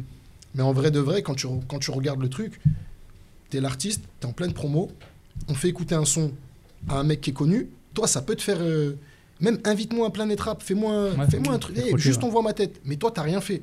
Au début, tu me dis ouais, force, mais t'as rien fait. Derrière, euh, il se passe trois ans. Moi, entre-temps, je change de, de, de- de nom d'artiste, je passe à autre chose. Mais il faut bien que quelqu'un me rende des comptes. Parce que quand. euh, pour moi, l'inspiration, elle, elle est, elle, est, su- elle est sûre et certaine. Il s'est passé trois ans. Le clip que tu sors aujourd'hui, c'est un truc que moi j'avais fait en, en 2019. Mm. Et aujourd'hui, je suis passé à autre chose. Mais c'est mon bébé, je le reconnais. En plus les maquettes tu peux les avoir pendant 2-3 ans. Se trouve le son qu'ils ont fait ils le traînent depuis 2-3 ans en studio, tu ne sais pas, tu vois. Il y, a- il y a beaucoup de choses. hein, si les gens ils se penchent dessus, de toute façon, euh, après, ça va. il Faut que ça va. Bref, tranquillement. Après, ouais, il y a le Mais, public euh, qui, est, qui, qui est là aussi pour. euh, euh, Pour juger, le, ouais. le- le- le public, on va dire naturellement, il préfère toujours l'original à la copie. Donc, quand bien même il y, a des- il y a des copies où c'est des artistes après qui ont une autre exposition, ça peut aussi permettre, et je pense que c'est comme ça aussi peut-être que, que toi tu, tu le prends d'un certain côté, c'est. Bah, ça veut dire que tu es dans le vrai dans un, dans un certain truc de ta musique aussi. Mhm. Parce que euh, déjà, tu as été validé, comme on, comme on disait, donc euh, sur vidéo, on voit qu'il écoute ton son et il kiffe. Et en plus, limite, euh, le fait qu'il qu'il ait repris certaines, certaines parties de ce que tu fais, c'est aussi un signe comme quoi, bah, dans ta musique aussi, t'es pas fou, tu t'avances euh, Mm. C'est c'est ça. t'avances dans le vrai, quoi. C'est exactement ça. Yes. Et, et toi, Fabrice, du coup, est-ce- c'est quoi ton point de vue Toi qui es plus euh, maintenant sur le côté business avec les éditions, etc., sur ce type de, de, cas quand ça arrive, toi, c'est quoi ton point de vue là-dessus sur les, les artistes, euh, surtout émergents, qui sont peu structurés Souvent, ils ont, ils ont peu de moyens de se défendre au final? Ben déjà, pour être euh, très pragmatique, ce que tu disais tout à l'heure, c'est c'est intéressant de voir que quand on est copié, ça veut dire qu'on est dans le vrai. C'est le mot que tu as dit. c'est- C'est que tu as soit pris des risques, ou en tout cas, ce qui est sûr, c'est que la musique, comme tout type d'art, c'est des cycles en fait. Yes. Donc euh, aujourd'hui, voilà, si euh, tu as de la funk qui revient, c'est parce que ben voilà, on a, on a, on a, on a, on a eu un cycle qui fait qu'on est obligé de s'inspirer un petit peu de, euh, des, de nos références, de nos pères. Donc ça, c'est quelque chose qui est logique. Après, que ce soit moi par rapport à mon, à mon travail avec euh, les compositeurs, les auteurs avec lesquels je bosse, ou alors euh, sur les cycles de formation euh, qu'on dispense, Yes. j'ai souvent, souvent ces questions-là, en fait, de euh, qu'est-ce qui est une copie ou qu'est-ce qui qu'est-ce que je peux faire en tant que compositeur quand les gars ils vont commencer à sampler n'importe quoi à droite à gauche ou prendre, je sais pas, la voix, enfin un dialogue de film et mettre ça, mettre ça sur les sons. Pour aussi être le plus pragmatique possible, à un moment donné, en fait, il y a, y une- il y a une histoire de droit, Mm. et une histoire légale qui permet de, de régir un petit peu tout ça. Euh, ce que disait Moussa tout à l'heure, ce que je trouve vraiment intéressant, c'est le fait de, euh, de se mettre à la page euh, en termes de, de professionnalisation, Mhm. euh, c'est-à-dire bien sûr s'enregistrer à la SACEM, parce qu'aujourd'hui, euh, si tu as un texte ou si tu as une composition qui est déposée à la SACEM euh, avant la personne qui, euh, qui utilise ou qui reproduit un petit peu cette, euh, cette œuvre, euh, finalement tu peux prouver euh, de l'antériorité de, euh, Ouais. de l'œuvre. Après, euh, c'est pas la SACEM en elle-même qui va aller euh, faire le travail. il Ça reste faudra- à toi de faire les il démarches. faudra que tu fasses les démarches au niveau, au niveau légal, c'est-à-dire de déjà premièrement, puisque vous avez dit tout à l'heure, c'est de contacter les mecs en fait Mm. tout de suite, tu vois. Généralement, ça se fait soit par le biais d'avocats ou soit par le biais du management ou soit par le biais de la street, entre guillemets, concrètement, tu vois. Mais euh, après, voilà, si ça doit aller euh, euh, jusqu'au juridique, jusqu'à, ouais. voilà, jusqu'à jusqu'au tribunal, c'est quelque chose qui se passe. Yes. Mais il y a des gens même qui aujourd'hui euh, sont sur euh, des, euh, des négociations sur des choses qui sont très très pointues. Toi, ce que tu disais tout à l'heure, je trouve que c'est hyper pointu parce que c'est c'est c'est un concept qui est particulier. Euh, c'est quelques mots. C'est un gimmick, Euh, vraiment, en Voilà, c'est comme euh, des, voilà, c'est comme des compositeurs qui viennent et qui finalement font des accords assez communs Mhm. et qui disent ouais l'autre il m'a copié mais en même temps je me dis oui et non parce que finalement comment tu vas pouvoir le, le- le prouver? Et donc après il y a des commissions par exemple à la SACEM pour pouvoir euh, vous aider à faire ça. C'est des commissions qui vont se baser bah, bien sûr sur les suites d'accords et sur, euh, sur les partitions typiquement. Euh, mais c'est des litiges en fait qui sont compliqués. Si on prend le litige par exemple euh, qu'avait eu euh, je crois que c'était Pharrell euh, sur euh, Ouais. sur, Sur euh, Happy. Happy, Marvin Gaye ou enfin on avait Ah ouais, oui, ouais, Happy, ouais, ouais. c'était c'était ça hein ça. où on avait, on avait eu quand même pas mal de. Ou Robin Tick. Robin Tick, ouais. Robin Tick, ouais. Oui, oui, oui, pardon. Euh, où on était vraiment sur des trucs ultra euh, pointus qui finalement ont mis énormément de temps. Et à un moment donné, tu te demandes aussi, bon, ben, il faut peut-être avoir le meilleur avocat pour pouvoir aussi réussir euh, à, à pouvoir s'en sortir sur ça. Mm. Est-ce qu'il faut aller euh, au combat, entre guillemets Est-ce qu'il faut mettre de l'argent là-dessus pour faire avancer ces discussions ou pas Ou est-ce qu'il faut être, justement, comme je disais au tout, dé- au tout départ, assez pragmatique en se disant, bah non, finalement, j'étais peut-être sur le bon chemin Et est-ce que ça peut pas aussi engager des discussions avec la personne Mm. pour aller, pourquoi pas, faire après euh, ça. bah, un travail avec cette personne Pourquoi Ouais. pas, tu vois ça. Ça, Euh, beaucoup arrivé, ouais. je- ben, moi, je suis assez. En tout cas, c'est, on a souvent ces questions. Il y a pas mal de compositeurs qui m'appellent, qui me disent voilà, euh, là, j'ai samplé un truc euh, de 3 secondes. euh, j'ai entendu parler que euh, le fait d'utiliser un sample sur 3 secondes, c'était possible. Ben non, en fait, c'est pas possible. Mm. À partir du moment où tu utilises une œuvre originale, tu crées une œuvre composite. Mm. Donc, ça, c'est dans le droit. Et au final, ce qui fait que tu ne peux pas, en principe, euh, l'utiliser sans devoir Sans l'accord. des, des Mhm. ayants droit originaux, mais c'est c'est quelque chose qui est aussi euh, euh, assez compliqué à expliquer et assez compliqué à, à pouvoir revendiquer euh, quand la personne, par exemple, n'est pas à la SACEM. Ouais. Typiquement. Ouais. Euh, Ouais, ça, c'est souvent, et c'est pour ça que j'insiste vraiment sur ce que tu disais tout à l'heure. Moi, je suis le premier à, à professionnaliser les, les gens, à insister pour que voilà, ils puissent être intermittents, qu'ils puissent euh, ne plus être dans la street à fourguer des trucs à la con pour pouvoir faire du rap ou pour pouvoir faire leur musique. Au contraire, c'est voilà, toucher même des subventions pour pouvoir, parce qu'il y en a. Pour créer. Euh, se rapprocher des différentes entités. On a un centre national de la musique qui, qui a été créé il n'y a pas longtemps, euh, qui, qui- qui nous aide sur pas mal de choses. Mhm. La SACEM aide aussi beaucoup sur pas mal de choses. D'ailleurs, a- il y a une nouvelle politique de la SACEM de beaucoup plus communiquer auprès des Bien sûr. artistes. Là, c'est hyper récemment, il y a- important. il y a Ventrap qui a fait une émission avec Fianso, Ouais. où justement la D'ailleurs, euh, big up SACEM Ashkid. Oui, pour pour ça. qui, euh, Mm. qui travaille euh, là-dessus avec une, euh, Mm. une co-intervieweur euh, qui, Mm. qui présente aussi un, un protocole qui aide les artistes à se Bien défendre. sûr.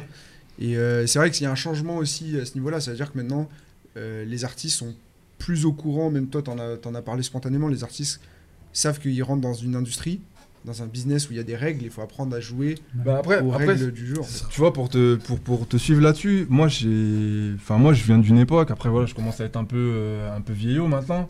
Euh, J'approche la quarantaine et à cette époque-là, quand euh, nous, on était dans, dans la rap dure, Mhm. il y avait un truc de ouais, nous, on va pas monter à Paname. euh, nous, Mhm. on va pas sucer les gens là-bas. Mhm. Nous, on va pas aller voir tel ou tel truc. Alors qu'en fait, enfin, qu'on soit vraiment le plus concret possible. Mhm. Même des mecs comme Freeze, ils étaient encore en distrib chez Universal, en fait, au moment où ils disaient qu'ils étaient indés. Donc tu vois, il faut euh, se rendre compte d'un truc, c'est qu'il n'y a pas nous contre les autres, en Mhm. fait. Soit, et c'est toujours- ce que je dis même en politique, si tu veux changer un système, en fait, tu rentres dans le système pour le changer. C'est pas tu vas aller avec tes, tes petites armes et tu vas commencer à faire ta, ta- ta petite guerre. À un moment donné, il faut rentrer dans ces institutions, discuter avec les gens, savoir comment ça marche. Euh, Il y a beaucoup de gens à qui, euh, voilà, pareil, des, des gens dont, même dont on a cité tout à l'heure, qui sont venus en me disant Ouais, moi j'ai un label. Frérot, t'as pas de label parce que t'es pas inscrit à la SCPP ou à la SPPF, donc Mm. les sociétés civiles de producteurs. Donc Ouais. tu vois, ce Donc, qui si peut les choses sont permettre. même pas euh, Voilà. établies officiellement, c'est difficile. De... Donc il faut, il faut euh, rentrer dans ces différentes, euh, dans ces différentes euh, euh, strates Mhm. pour pouvoir se structurer, pour pouvoir revendiquer des choses. Et revendiquer autant euh, des dispositifs d'accompagnement, euh, pouvoir faire des, des- des- des résidences d'artistes, Mhm. pouvoir rentrer dans des dispositifs comme euh, les Inouïs euh, du Printemps de Bourges par exemple, Ouais. ou pas mal de choses qui font que tu vas avoir d'une part une exposition, et surtout quand tu vas aller taper à la porte d'une radio euh, ou euh, d'une télé, ou si demain on veut utiliser ta musique pour une pub ou un truc comme ça, Mm. bah finalement les gens, les professionnels auront confiance en toi parce qu'ils se diront ah le mec il est entouré d'un label, d'un manager, d'un éditeur, donc il y a eu plein de contrats qu'on fait que, qui ont fait le, le- le tri pour être sûr qu'on n'ait pas de sample ou qu'on n'ait pas de trucs Mm. cramés, Mhm. qui font que derrière t'as des exploitations et t'as des deals en fait, Mhm. tu vois.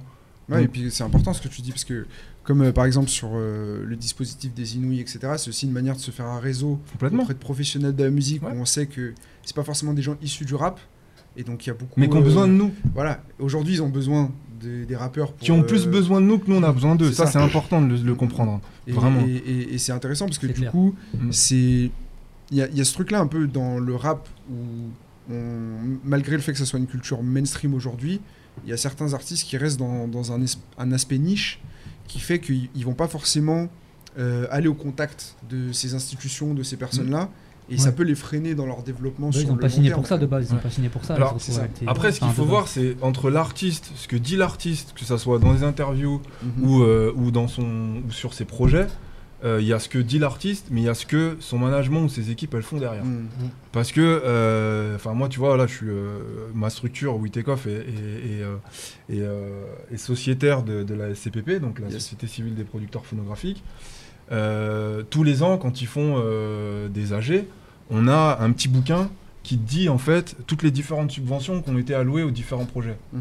Si tu prends un projet, euh, je vais, je, je sais plus exactement euh, en termes de précisément combien il y avait, mais par exemple que ça soit Shai Ouais. ou euh, comment il s'appelle le mec qui bossait pour, qui était, qui était sponsorisé par Lacoste là.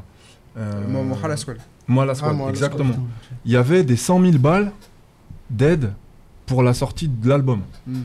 Tu vois, pour la production de l'album, de la SCPP. 100 000 euros. Tu vois, si tu regardes les différents clips, pareil, il y a 3 4 clips et dont des gens dont on a cité tout à l'heure, Ouais. Cassius par exemple, a pris des aides sur des trucs comme ça. Donc derrière, il y a des équipes qui font ce travail. Peut-être que le rappeur, il est pas au courant, mais au final, il y a des gens qui travaillent et ce qui fait que ce qu'on disait tout à l'heure, le projet d'une part, il est rentable, Mhm. mais de deux, en fait, il fait partie intégrante du, du secteur de, de la musique et de l'industrie, même si j'ai vraiment du mal à mettre ce mot-là, Ouais. parce que moi aujourd'hui, finalement, je travaille dans cette industrie Mhm. tu vois. C'est pas pour autant que ça roule sur l'or, vraiment, Mhm. concrètement. Mhm. Mais il faut arrêter, en fait, de, de, si tu veux, je pense, diviser les mondes, même au niveau des majors. T'as la major, bien sûr, t'as Universal, mais au final, tout à l'heure, on parlait, euh, on parlait de Sony, on parlait d'Arista. Bah, en fait, t'as des gens, en fait, qui travaillent dedans. Et t'as des gens, en fait, qui viennent de la même street que nous, qui travaillent. Il y a beaucoup de Lyonnais qui, ont, qui sont montés à Paname, labels qu'on qui connaît. sont montés qui au sein travaillent. des majors. Il y a des petits labels qui ont été signés en label deal ou qui ont été rat- rat- rachetés finalement par ces grosses structures Mhm. et qui font partie intégrante de l'industrie, mais tu as des gens derrière qui bossent, tu vois. Il n'y a Mhm. pas deux mondes en fait. Ouais. Tu vois. Et ça, je, je pense, c'est vraiment important de le, de le rappeler pour qu'on comprenne pourquoi Mhm. on fait ça. Quoi. Non, mais je vois dans, vois. dans le chat, en tout cas, ça, ça fait réagir. Il y a... Mm. C'est- intéressant ce que tu dis, parce que en vrai, c'est c'est comme apprendre une langue, tu vois. Parce qu'en vrai, Mm. aujourd'hui, un artiste, il, on va dire qu'il peut être bon en com et il peut être bon en, en art, on va dire, tu vois, avec son équipe. Mm. Et on va dire, s'il a de la chance, il a un bon clipper et on va dire, il a, il a ce qu'il Mm. faut pour pouvoir faire des clips qui font des vues, euh, avoir une communauté, tout ça.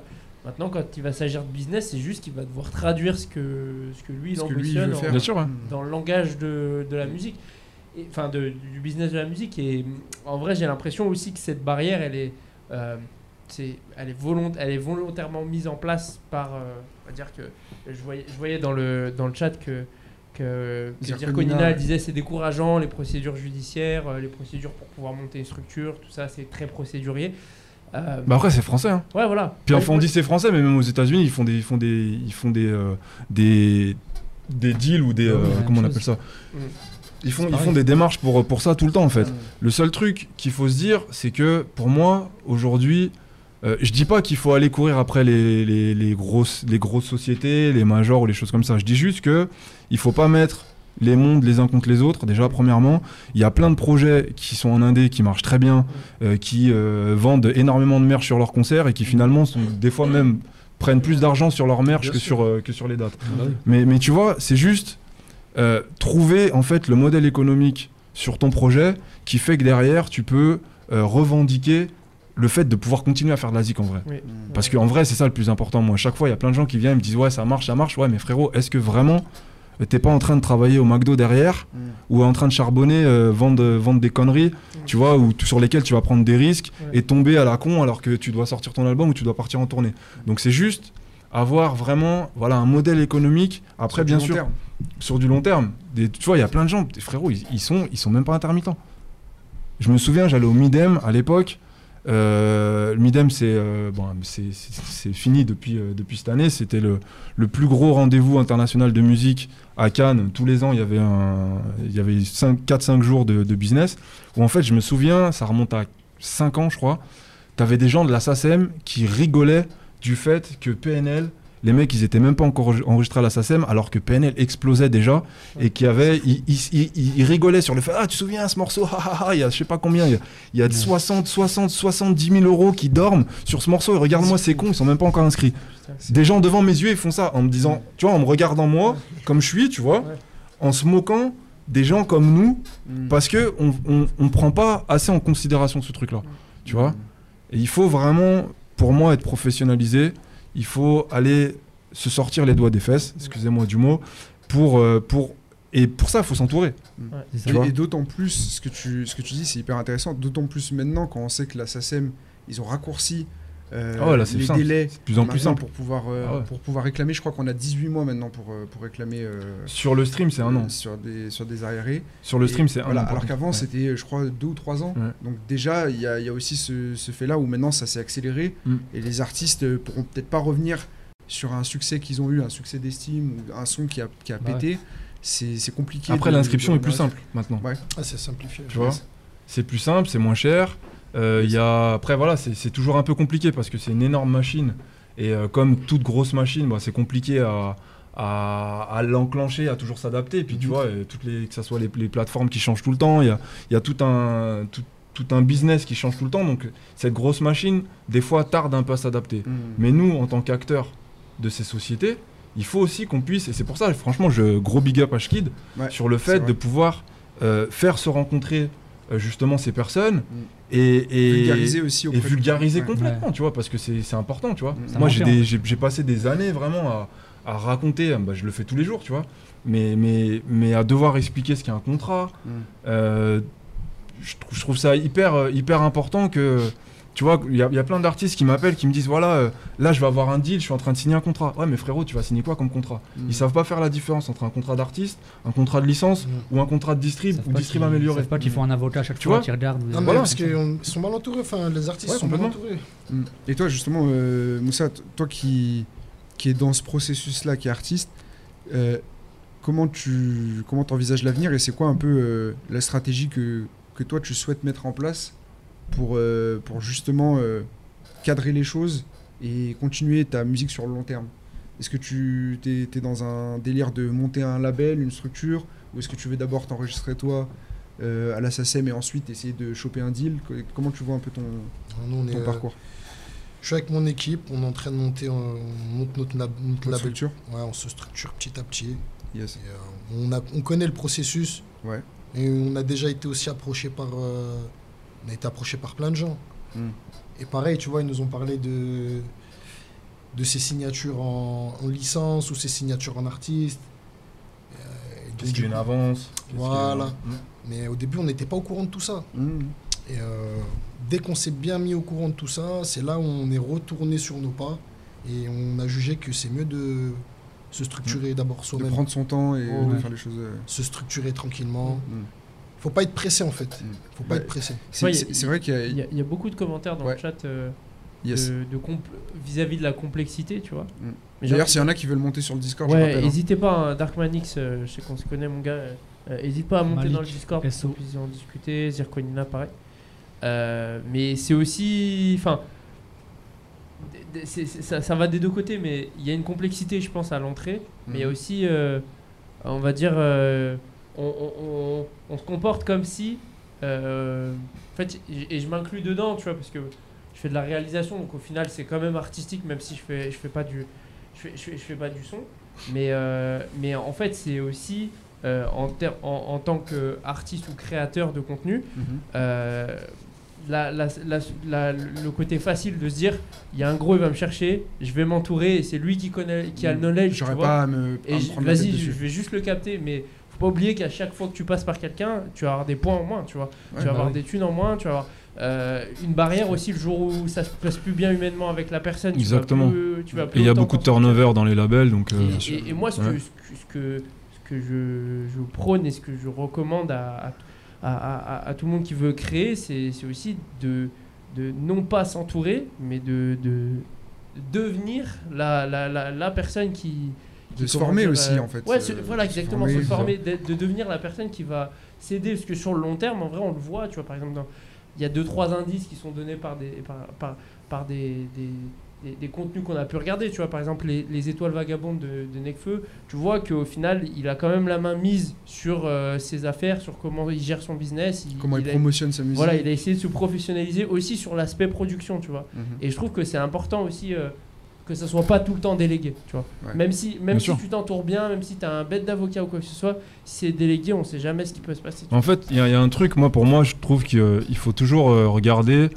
Il y a beaucoup de gens qui disent, ouais, euh, faut pas signer le mauvais contrat. En fait, c'est Ouais. pas signer le mauvais contrat, c'est faut pas signer le mauvais deal. Mm. Euh, le plus important, c'est d'avoir un- un- une, une vraie vision sur ce qu'on a, en fait, en termes de, de- de connaissances et en termes d'équipe, euh, en termes d'outils, pour pouvoir signer ce deal, justement. Si aujourd'hui, tu as toute une équipe qui te fait euh, toute ta réal, euh, toute ta DA, et qui te fait tout, finalement, et qui arrive à, mener euh, au, bout un projet euh, musical, euh, ça sert à rien de signer un deal d'artiste. Tu vois, de toute façon, de plus en plus maintenant, les deals d'artistes ou les contrats 360, je pense qu'il faut pas les signer. Après, c'est mon point de vue. 360, ouais, c'est Mais- c'est n'importe Ça, c'est pour les mecs Voilà. qui sont. T'es, t'es Mais après, il y a t'es des dans- gens- T'es dans la merde. Ouais, mais non, en fait, Des après- factures à payer. Après- euh, après, il y a des gens à qui, euh, Après, il y a des gens à qui, euh, à qui ouais. ça, ça dérange pas, tu Ouais, vois. Typiquement, de la musique en fait. t'as des, t'as des C'est mecs, euh, ils sont même peut-être juste interprètes. On écrit tout ça, pour eux. vrai. Et ils vont, ils vont faire leur truc et ça leur convient. C'est pour ça que je te dis, en fait, c'est plus signer le bon deal par aussi. rapport à ce que t'as, toi, en fait. ouais. Si t'es pas encore prêt, si t'as pas la structure, bah c'est sûr que c'est un peu compliqué d'aller euh, d'aller euh, commencer à demander des licences ou des, ou des distribs améliorés ou des labels deals même quand Mm. t'as quand t'as- quand t'as pas encore de label. Mais quand t'as un label et que t'as des studios et que euh, même t'as tes éditions, bah au final tu vas commencer à aller chercher des deals d'administration pour tes éditions et Mhm. tu vas aller chercher des labels deals pour ton label. Mm. Tu vois? Euh, après, faut savoir aussi ce que tu veux. Mm. Après aussi, Au j'ai envie de dire, il y a, il y a Tu des gars, c'est tellement des pépites que vaut mieux. Enfin, tu vois, par exemple, un Tiakola, tu vois, pour, pour dire vraiment les termes. Les, les gars de Watibé, en règle générale, Dawala, il a pour réputation de les signer en 360 et d'avoir des points Ouais. sur euh, Mm. euh, tous les deals autres que la musique qu'ils vont Mm. pouvoir euh, générer. Et, et ben en fait, je me dis, ces gars-là, si- tout talentueux qu'ils sont, ils ont peut-être plus, enfin c'est une autre stratégie, mais ils ont plus d'intérêt à développer ce qu'ils font et à voir les grosses têtes qui, se développent derrière. Par exemple, je pense à, à des, des dinos qui sont entourés avec Oumar. Euh, Mhm. Je pense à, à des. Quand t'es- enfin, quand tu es, on va dire, bien, bien accompagné, je pense que aussi c'est pas forcément une mauvaise décision que de signer en artiste ou signer en Bien sûr. 360 avec quelqu'un. Mhm. Si surtout toi tu es très talentueux, tu vois ce que Mhm. je veux dire? Mm. Bah, c'est vrai que ce que tu dis, en plus, il y a beaucoup de- d'artistes où on voit qu'ils ont une première expérience avec un label qui a pas fonctionné ou qui s'est mal passé, mais on, on se demande si c'est pas nécessaire pour qu'ils captent eux-mêmes que c'est un business, euh, rencontrer les bonnes personnes. Il y a Leilo, par exemple, qui a, qui a dit dans son interview Click que finalement il regrettait pas euh, ce qui s'était passé avec sa maison de 10 parce que même si euh, il a été mis au placard et qu'on lui a rendu son contrat, ça lui a permis quand même de pousser sa détermination Il en a se appris. disant, j'ai appris, je peux faire d'autres choses maintenant. T'es obligé et- de te faire douiller pour comprendre. Bah après. Pas forcément te faire douiller, mais en tout cas de mettre un pied, euh, pour reprendre l'expression d'IPM, un, pied dans le bise Waouh. pour, pour, Waouh, Big up Lucien, big up. C'était un défi. Big up à nous. ça. Et non, mais ce que je veux dire, c'est que c'est des fois aussi euh, difficile de, de traiter euh, business quand on est tout le temps euh, outsider, en fait. Quand on est tout le temps à, à l'extérieur, qu'on n'a pas forcément une vision sur ce qui se fait réellement, ça peut être compliqué de se dire je vais monter mon label. Il faut pouvoir vivre aussi pendant 4-5 ans sans que ça paye, sans Ouais, que ça puis marche. être conscient de ce qui se passe derrière. Mm. Après, le seul truc là-dessus qui est un peu risqué, c'est au final, si tu signes un deal sur plusieurs projets et tu te retrouves à devoir sortir des projets qui sont flingués parce que t'as pas le cœur à les faire, Ouais. et au final, ça te pète ta carrière. Mm. T'as même des gens qui sont morts pour ça, en fait. Tu vois Donc, au final, je pense vraiment il faut, il faut toujours lire les choses. Moi, j'ai beaucoup de gens, hein, je remarque encore, hein, même des gens avec lesquels je bosse, qui, je leur, J'espère. je leur propose un contrat, qui vont même pas le lire. Mm. Parce qu'ils ont confiance. Mais frérot, à un moment donné, lis le contrat, en fait. Mm. Tu vois Donc, je vais quand même prendre le temps de leur expliquer. Mm. Mais déjà, en fait, voilà, lire le contrat, avoir le contrat qui soit adapté par rapport à où t'en es euh, au niveau de ta carrière. Si possible, pouvoir, enfin, même c'est peut-être même le truc le plus important, garder euh, la DA sur ton projet. Mm. Toujours écouter quand même ton DA ou ton manager, ou en tout cas les gens qui, qui te parlent. Parce que si tu as 10 personnes, ou même deux, qui te disent que là, il y a peut-être un truc qu'il faut faire, ben écoute un peu, tu vois. Euh, mais au final, ouais, je pense qu'il faut vraiment être, être, euh, être un peu plus. euh, il faut pas qu'il y ait artiste en fait, c'est Mm. tout. Faut, faut essayer de se renseigner. et- Mais c'est dur d'avoir toutes les casquettes, tu vois. Ouais. D'ailleurs, tu lui demandes pas ça au rappeur de base, tu vois. Tu lui demandes de bien. Moi, je pense qu'il faut avoir, il faut avoir les bases de chaque chose. Faut Ouais. pas rentrer trop dans les détails. D'accord. Après, il faut avoir un petit peu confiance aussi. Moi, j'ai eu plein de trucs où au final, on n'a pas réussi à faire certains deals euh, avec des gens qui euh, ne voulaient pas donner tel point ou c'est tel ou tel truc, qui, qui, qui viennent et qui me disent Ouais, mais pourquoi toi, t'es éditeur, tu vas prendre des droits sur les œuvres Machin, déjà, c'est pas moi, c'est la soci- ma société que je représente qui va prendre une partie sur les droits. Et en complément, derrière, faut voir le taf que je fais pour commencer à gagner quelque chose. Mais en complément, en fait, tu te dis Ouais, mais en fait, si je vais travailler avec lui, bah lui, il faut qu'il gratte aussi. Mm. Tu vois Ouais. Donc, en fait, il faut vraiment réfléchir à s'entourer des bonnes personnes. Et euh, comme je vous disais tout à l'heure, moi, pour moi, l'entourage professionnel permet beaucoup de choses. Mm. Euh, lorsque là, par exemple, on est en train de monter des dossiers de subvention à la SACEM pour l'aide à l'autoproduction, voilà, tout le monde peut la demander à partir du moment où tu es, inscrit à la SACEM. Mhm. Euh, ils vont regarder, bien sûr, euh, l'aspect marketing de ta sortie de projet, ce qui est normal. Ils vont regarder si tu as des tournées, en tout cas si tu as, des- si t'as des projets pour aller défendre cette musique, parce que derrière, il va falloir générer des droits, Mhm. tu vois. Euh, mais ils vont regarder l'entourage professionnel. Ouais. Et l'entourage professionnel, c'est sûr que si tu arrives tout seul, bah, c'est très compliqué de dire euh, je suis autant manager que, Bah oui, que éditeur, Ah que ouais, machin, que ça, truc, que, que attaché de presse. Alors que si pas tu ça. commences à avoir voilà, des différentes entités autour qui t'accompagnent, bah, je pense que tu as un peu, un peu plus de chances Et de t'es faire pris au quelque sérieux chose. aussi. aussi. Tu es pris au sérieux. C'est important d'être Voilà. crédible aussi euh, Ouais. dans, dans la ça. musique. Et quand je dis faire quelque chose, c'est pas forcément péter. Mm. C'est juste d'être rentable en fait. Mm. Tu vois? Parce que c'est ça le plus important en fait. C'est d'avoir un projet qui, qui te fait, qui fait que tu continues à faire de la zik en fait. Tu vois? Et, et en fait, c'est ça qui est inquiétant un peu euh, aujourd'hui dans le paysage euh, rap, je trouve, c'est que on est dans une situation où il y a beaucoup de gens qui ont pété. Et euh, pour reprendre euh, l'image que, que Fianso euh, a dit dans, dans cette fameuse interview sur Ventrap, il disait en fait c'est comme si vous aviez des joueurs de foot qui jouent en Ligue des Champions, qui jouaient avec des ballons de rugby ou qui connaissaient pas les règles du foot en fait. Et c'est inquiétant ce que tu disais par exemple Mm. sur PNL, Mm. que voilà c'est un, un groupe qui a pété mais plus que pété et qui où la signa- la- l'inscription à la SACEM est hyper tardive et en fait on se dit encore combien d'artistes sont dans ce cas-là euh, Ah, c'est ce que j'allais dire justement. Après, il y avait des trucs qui étaient un peu tricards sur, euh, Ouais. Le premier projet, sur les type beats, beats. donc Ouais, euh, ils ça. ont dû clearer tout derrière. euh, Il y a tout Compliqué, un, ouais. tout un travail là-dessus. Mm. Mais moi, je te suis, je te suis vraiment là-dessus. C'est qu'aujourd'hui, en fait, euh, tout à l'heure, on disait que les gens euh, qui font partie des labels, que ce soit les DA, même les directeurs de labels ou même les actionnaires, donc on peut aller très très haut, Mhm. euh, en fait, ont besoin du rap. Donc, vont faire en sorte de euh, structurer des, des- des- des- des projets. Mhm. Et pour moi, il faut absolument en fait que tout, ce- tout ce beau monde-là que, qui, qui- qui- que nous sommes Mhm. euh, prennent conscience qu'en fait, on peut arriver à faire des choses dans ce secteur. Mhm.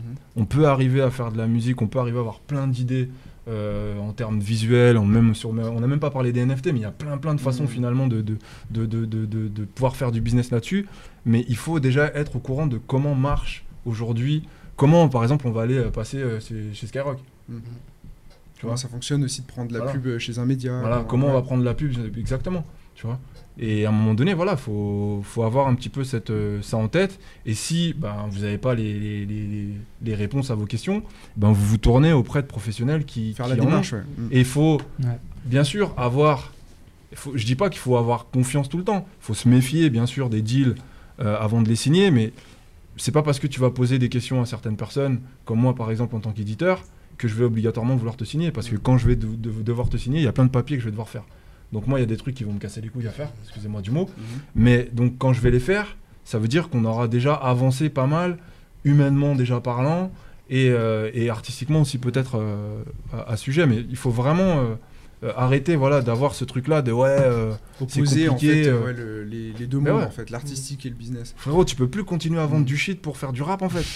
C'est- Non, c'est vraiment, vrai, tu vois, c'est pas, c'est pas logique. Mais, mais- mais toi aujourd'hui, si tu devais donner euh, pour les artistes, parce que voilà, euh, sur, sur Gambetta, il y a aussi des, des artistes euh, indés, émergents aussi qui regardent. Si tu devais donner voilà, peut-être trois postes clés pour un artiste avec lesquels il doit s'entourer, ça serait lesquels en priorité? Parce que c'est plutôt d'avoir en priorité un avocat, un manager. Un... Bah après, t'es pas obligé d'avoir un avocat, faut avoir quelqu'un qui a un minimum de, de formation juriste. euh, Tu vois, par exemple, moi aujourd'hui, je me qualifie juriste, même si je suis pas, j'ai pas fait de, de- de formation là-dedans, Mhm. j'ai pas fait d'études là-dedans, mais j'ai des connaissances sur la propriété intellectuelle qui permettront d'aider là-dessus. Mhm. Si t'es auteur, compositeur, il faut absolument que tu travailles avec un éditeur. Mhm. Pourquoi? Parce que la SACEM, elle va pas te regarder de la même façon quand tu vas aller démarcher des projets, quand tu vas aller chercher des subventions, quand tu vas aller. euh, voilà. Donc déjà, premièrement, je pense que si tu es auteur-compositeur, il faut un éditeur. faut avoir quand même une équipe au niveau managérial, parce que c'est vrai qu'avec un manager, en fait, tu peux faire beaucoup de choses. Mhm. C'est assez important. Euh, Et puis pas avoir à gérer toute la logistique, c'est une charge mentale aussi. Mais grave, c'est- euh, c'est énormément de temps. Après, euh, un, un label, je dirais oui et non, parce qu'aujourd'hui, quand on dit. déjà, les labels, ils signent plus autant qu'avant. Mhm. Avant, ils signaient à tour de bras à l'époque du CD et tout. C'était assez incroyable. Aujourd'hui, ils signent pas autant, autant, autant et ils signent pas de la même façon. Donc, moi, pour moi, ce que tu disais un peu tout à l'heure, je laisserais le label venir plutôt que toi courir après le label. Mhm. Mais euh, aujourd'hui, on a quand même la possibilité de pouvoir communiquer tout seul, de créer sa fanbase tout seul, d'aller récupérer euh, toutes les infos euh, de, des gens qui nous suivent et qui nous aident tout seul, Mhm. de pouvoir distribuer tout seul, ce qui est assez incroyable quand même.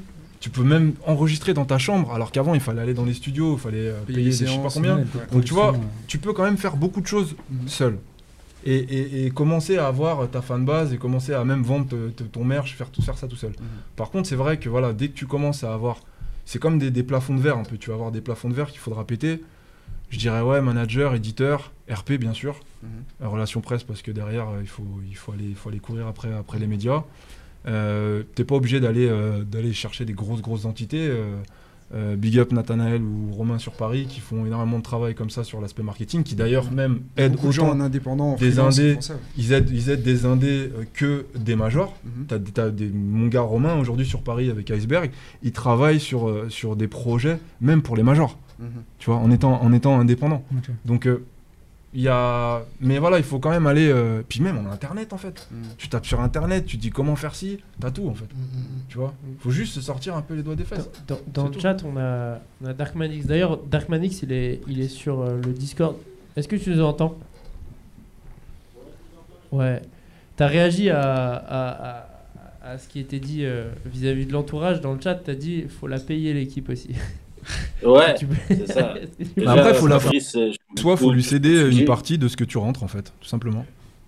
C'est ça, mais du coup, faut déjà générer. Et du coup, quand t'es, on va dire, shooté plus, machin, que t'es. Ben, comme tu dis, t'es. Enfin, je dis générer, je dirais oui et non. Déjà, oui, c'est sûr que quand tu génères, tu, tu, tu ramèneras plus facilement des gens. Ça, c'est comme tout business en fait. Mais par contre, moi, pour moi, par exemple, en tant qu'éditeur qui suis à la source des fois des projets et on est très très loin des fois même de, de- de la finalisation d'un- d'un album, euh, en fait, je vais croire aussi aux gens en fait. Je vais croire aussi au projet. Miser sur des personnes. Euh, miser sur euh, l'artistique, miser sur des façons de- d'aller défendre ton projet. Euh, faut que tu m'impressionnes sur scène. Faut que faut que je puisse aussi entrevoir ce que je vais gagner, même si moi en tant qu'éditeur, le jour où tu joues sur scène, je vais commencer à, à gagner l'année prochaine, voire deux ans si c'est à l'étranger. Mais il faut aussi que qu'on mise ensemble en fait, tu vois. C'est un peu c'est un peu la base aussi de ce business. Après, bien sûr, comme tu disais, bah, si tu as de l'oseille, c'est plus facile parce que tu peux payer des gens.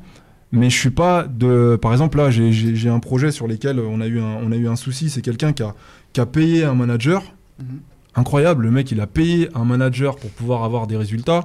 Le manager il a rien trouvé. Et en fait, voilà, tu vois, et c'est le manager qui a gagné de l'oseille, tu vois, et lui-même il a perdu de l'oseille. Mhm. Donc c'est juste trouver. Il y a, y a des gens en fait qui, qui, qui, qui, qui peuvent croire en ton projet. Après, c'est sûr que oui, il faut peut-être avoir euh, quelque chose d'un peu, euh, d'un peu différent, une certaine prise de risque. Ou... Puis ça mieux, faut, faut aussi beaucoup faire ses preuves. Il faut faire ses peu, preuves, peu bien importe sûr, le poste qu'on occupe. Bah ouais. Business, On faut- peut pas demander de l'argent, voilà. Après, moi, personnellement, en tant qu'éditeur ou même en tant que label ou n'importe, je dirais, quand je vois un projet et que je vois que ça, ça, ça, c'est validé, c'est validé, c'est-à-dire qu'il y a déjà ça qui est monté, moi déjà je me dis il y a moins de taf à faire. Mm. Tu vois? Et je pense que les majors, c'est pareil. Quand tu vois que ça, c'est carré, que les mecs qui sont enregistrés là-bas, que ça, ça, la SACEM, c'est déposé, ça veut dire qu'ils ont déjà cette conscience de, de, de, de bien faire. En fait, ça te donne plus confiance à aller bosser avec eux. Et c'est pour ça, je, vraiment, je dis, c'est un peu montrer patte blanche aussi par rapport à ton travail. C'est pas arriver en mode, ouais, je suis un anarchiste, je veux tout changer. Frère, ça marche pas, ça. Tu vois? Mais Ou alors, ou alors comme, comme tu disais tout à l'heure, je sais plus, euh, le, le frérot qui était sur Discord, Ouais. ou alors, ben, tu, tu fais du chiffre, déjà, ou alors, t'as du bif, Non, c'est vrai, c'est vrai. tout simplement. Dark Manix, est-ce que tu avais quelque chose euh, à rajouter? Ouais, bah du coup, ça veut aussi dire, euh, en gros, c'est un autre charbon derrière qui peut durer des années en vrai de d'impressionner les gens, etc. Bah, un projet musical, pour moi, c'est 3-4 ans à monter minimum. Voilà. Il a dit- Ok. Ça l'a ça l'a coupé. Il a vu les. Ouais. Non, mais je suis d'accord, parce que en gros, c'est, euh, je travaille avec un gars et tout, et c'est un peu le temps qui nous a pris pour arriver là où on commence juste, Ouais. comme tu dis, à avoir des contacts dans l'industrie, etc., et à, et à avoir ce genre de conversation. Mais déjà, euh, on part de rien, on n'est pas formé là-dedans, on n'a pas forcément de grands dans le milieu. Euh, pour en arriver là, ça a mis du temps. Euh, tu citais Chichki tout à l'heure, mais moi, je me suis éduqué à ces traits Twitter, tu vois Merci, Chiki, encore une fois. c'est l'accès aussi à ces informations. Là, Alhamdoulilah, tu as, tout des balles, tu as name drop et tout, et c'est nécessaire en fait qu'il y ait ce truc de transmission. Mais ça manque en fait de personnes, tu vois. Bah après, il y a un truc aussi qui est important, et je pense qu'on est dans une période où ça va se, ça va se ressentir euh, sur pas mal de choses. On va voir les résultats des élections, excusez-moi, je parle un peu de politique. Mais concrètement, on arrive à, à, une période où en fait on est en train de reprendre euh, le, le, le territoire, on est en train de reprendre un petit peu euh, toutes ces institutions pour nous en fait. Et ça, c'est une réalité, tu vois. Euh, moi, j'arrive à un âge où, au final, je commence à pouvoir parler facilement autant avec des gens qui sont très très bien placés dans ces institutions qu'avec nos petits, tu vois. Donc, au final, euh, et en complément, parce que on le disait tout à l'heure, le rap a tout pris. Aujourd'hui, le rap, c'est de la dance, euh, c'est de la pop, c'est de la, c'est de la, c'est de l'afro, c'est tout. Donc, on a réussi à, à- à tout prendre, et donc c'est normal qu'on soit incontournable dans ces discussions. Et c'est pour ça qu'un, qu'un- que, que voilà, la, la- comment elle s'appelle, euh, Madame Weber qui vient d'arriver à la SACEM, euh, elle arrive, la première interview qu'elle fait, c'est une interview autour du rap. C'est incroyable. Et ça, c'est des trucs vraiment que je, que fort, je hein. respecte de ouf, parce que on était encore dans ces discussions avec Schkid il y a quelques temps euh, sur le fait de qu'est-ce qu'on peut faire pour faire en sorte de vulgariser un petit peu tout ça. Et c'est ce qu'on fait aujourd'hui, en fait. Mm. Tu vois, il y a, il y a- il y a certains temps, euh, sur les plateaux de rap, on parlait même pas de ces, trucs-là, alors qu'en fait, pour moi, c'était le plus important. Et ça a arrangé aussi certaines personnes qu'on n'en parle pas. Mm. Tu vois Et comme tu dis, il y a un- il y, a un aspect qui est hyper important, moi que je mettrais plus sur le, on va dire le côté transmission culturelle, c'est qu'on est aussi euh, dans une période où le rap a existé en France depuis suffisamment de temps pour que maintenant, comme tu disais, il y a des grands bien placés qui sont issus de cette culture. Tu sûr. Romain, tu en cites Mm. d'autres. Et en fait, c'est ces personnes-là aussi qui vont faire le passage de témoin avec euh, les jeunes qui arrivent. Et c'était pas forcément le cas avant où il y avait aussi un peu un, un clash de culture et de génération. grillés, ouais. On est Entre pris, ouais. par exemple les, je sais pas, les personnes euh, très importantes dans le milieu de la scène qui venaient plus de l'univers du rock. Mm. Euh, il y a- voilà, il y avait des scènes qui communiquaient pas forcément entre elles. Et aujourd'hui, ce qui est important de, de, de voir, et c'est pour ça pour, pour tous les jeunes artistes, ça peut être encourageant aussi de se dire, bah maintenant, allez vers les institutions, parce que dans ces institutions, dans ces labels, il y a des gens qui sont issus de cette culture, Bien sûr. qui ont fait des choses euh, en indé avant, avant Mhm. de signer, etc. Donc c'est c'est hyper un- important de le, de le préciser.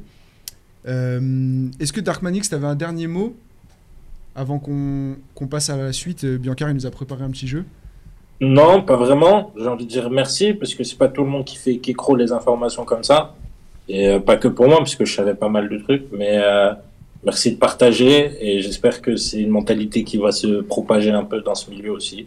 Yes. Et puis euh, voilà, bonne Il faut, il continuation, faut. l'ami. Bah, merci d'être passé dans le, dans vocal en tout cas. Merci. Et merci. Pas de souci. À plus. Peace, ciao. ciao. Biancar, je te laisse euh, la Ouais, il est parole. déjà 23h les gars. Ah, ça fait deux jours que je suis là. Euh, non, on va se passer quelques extraits. Donc là, on va être entre le plagiat, l'hommage ou l'inspiration. Yes. Donc je vais vous passer un premier extrait, vous allez me dire si ça vous inspire, si ça, si ça vous dit un truc. Premier extrait maintenant. La régie, je la surprends là. De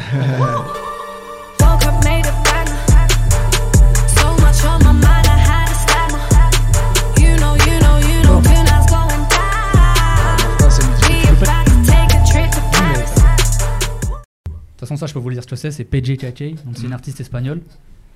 Est-ce que vous savez l'histoire avec elle, ce qui lui est arrivé, notamment par des Français qui lui ont pris son titre? Moi, j'ai reconnu le son. ça vous- un truc me dit quelque chose ce son. Ah, C'est euh, SCH et la crime. Ok, Ça va. Si incroyable. on peut se mettre le son, c'est le deuxième extrait.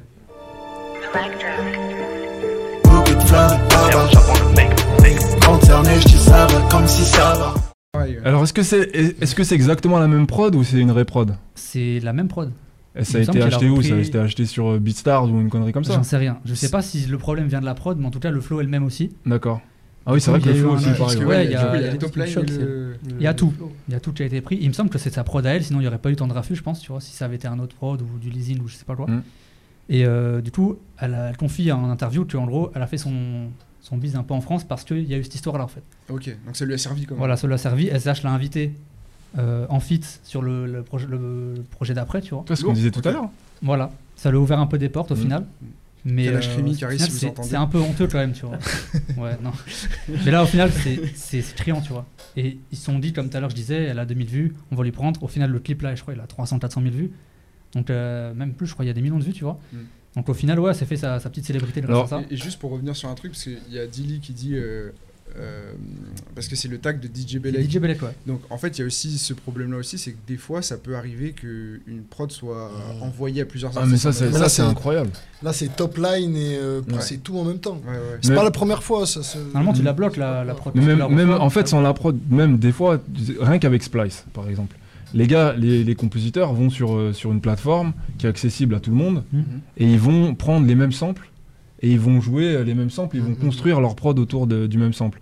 Et en fait, moi j'ai un gars avec qui on bossait, euh, qui est parti à Miami maintenant, qui s'appelle euh, Vandal, Vandal on the track, euh, qui euh, m'avait fait écouter une dinguerie. Vraiment, une- peut-être l'une de ses meilleures prods et tout. J'étais vraiment, euh, vraiment ouf. Et en fait, ce qui se passe, c'est que ben, deux ou trois semaines plus tard, Ouais. c'est euh, le son de Cardi B. Ok. Oh, Parce que ben, un compositeur à l'autre bout du monde, ou je sais pas qui c'était, a utilisé le même sample. Mm. Tu vois Et en plus, vu que c'est sur une plateforme où finalement, à partir du moment où le truc il est utilisé derrière, après, ben, il est déposé. C'est pour ça la question là sur ce, sur ce deal, sur, sur ce qui s'est passé. Est-ce que ben, euh, la- l'artiste espagnol avait déjà déposé le- l'œuvre ou pas Il me semble qu'il y a eu ce litige-là, justement. euh, ouais, je disais D'accord. avec tout parce que Et ils ont dû, ils ont dû dealer entre eux pour pouvoir euh, mettre, mettre Parce ouais, ouais. ce qu'on dit, qu'on dit pas aussi, c'est quoi ça quand, n'a pas été dit après, tu vois. quand il y a des choses qui se passent euh, publiquement, publiquement comme ça, en Mm. interne, même si euh, ils vont pas forcément communiquer dessus, mais il y a des arrangements qui se font. Bien sûr, complètement. c'est le but même de- d'abord passer par en dessous. Mm. Après, Et puis même, même pour, euh, tu vois, euh, nous par exemple sur certains projets, euh, je cite Bakary ou Cachemire chez Ouais. Columbia, où pendant un moment, ben, ce qui aurait été intéressant pour eux, pour Columbia, c'était aussi de retravailler le catalogue de Columbia, donc d'aller sampler de Columbia France, hein, je parle, Mhm. d'aller travailler sur, des, euh, sur, des, sur le catalogue de Columbia, sampler ce catalogue-là. Donc quand on sample, c'est que c'est du Woolsey, des choses comme ça par Ouais. exemple, pour aller travailler sur des artistes du label. Parce Mhm. que ça les arrange aussi de faire travailler un petit peu ce, ce truc-là, Ouais, en tout cas. de les renouveler le catalogue avec des samples, etc. Ouais, Donc ouais. après, bien sûr, il y, a des- il y a des choses en interne, il y a plein de choses qui se passent derrière qu'on voit pas. Mm. Et c'est vrai qu'entre le public euh, qui parle sur YouTube et qui dit ouais j'ai vu ce sample, j'ai machin, là, tu Mm. vois, et ce qui se passe derrière, il y a plein plein de choses. C'est important ce que disait Biancar aussi, Mm. le côté positif que ça peut amener, c'est que ça va avoir un impact euh, des fois sur euh, faire découvrir un artiste, Mm. mettre de la lumière sur lui. Ouais. euh, Enfin voilà, en fait, fois, même quand t'es plagié, tu te dis, il faut prendre du recul avant d'aller insulter peut-être la personne ou d'aller rentrer. Te dire, ok, comment je peux en tirer un bénéfice de ça Mhm. Mettre ma plagiée, ok, d'accord, on va s'appeler, etc. Mm. Et d'ailleurs, c'est le deuxième extrait aussi. Il y a une histoire un peu comme ça. Ça va Yes. sûrement vous dire un truc. C'est le troisième extrait du coup. Mauvaise, mauvaise langue, baby girl sur ses talons. Elle veut savoir mes secrets. La nuit, je près du canon. L'eau, ça deux bois, je couvre les arrières. Yes. Ouais, là, les paroles, le- même le talon, il est repris, tu vois, Mm. sous ses talons. Ouais, non, c'est. On vous l'avez c'est- reconnu, c'est Médicament Ouais. avec Niska. Mm. Couplet de Niska, et euh, enfin le refrain. Et euh, ça, pareil, euh, on a vu Léon. Donc c'est euh, comment il s'appelle déjà? Je sais plus comment il s'appelle le. le petit- Léon. Euh, Léon, ouais, c'est ça. Léon, ouais. Léon avec plein les poches. Donc j'allais écouter son d'ailleurs. Il tue, il tue Ah, il est chaud. En plus, le petit, il est chaud. hein. Oh, lui, il est vraiment, vraiment chaud. Il est signé chez Riles Ah ouais, d'ailleurs. putain, j'avais même pas fait gaffe. On a fait les Peaceful avec lui.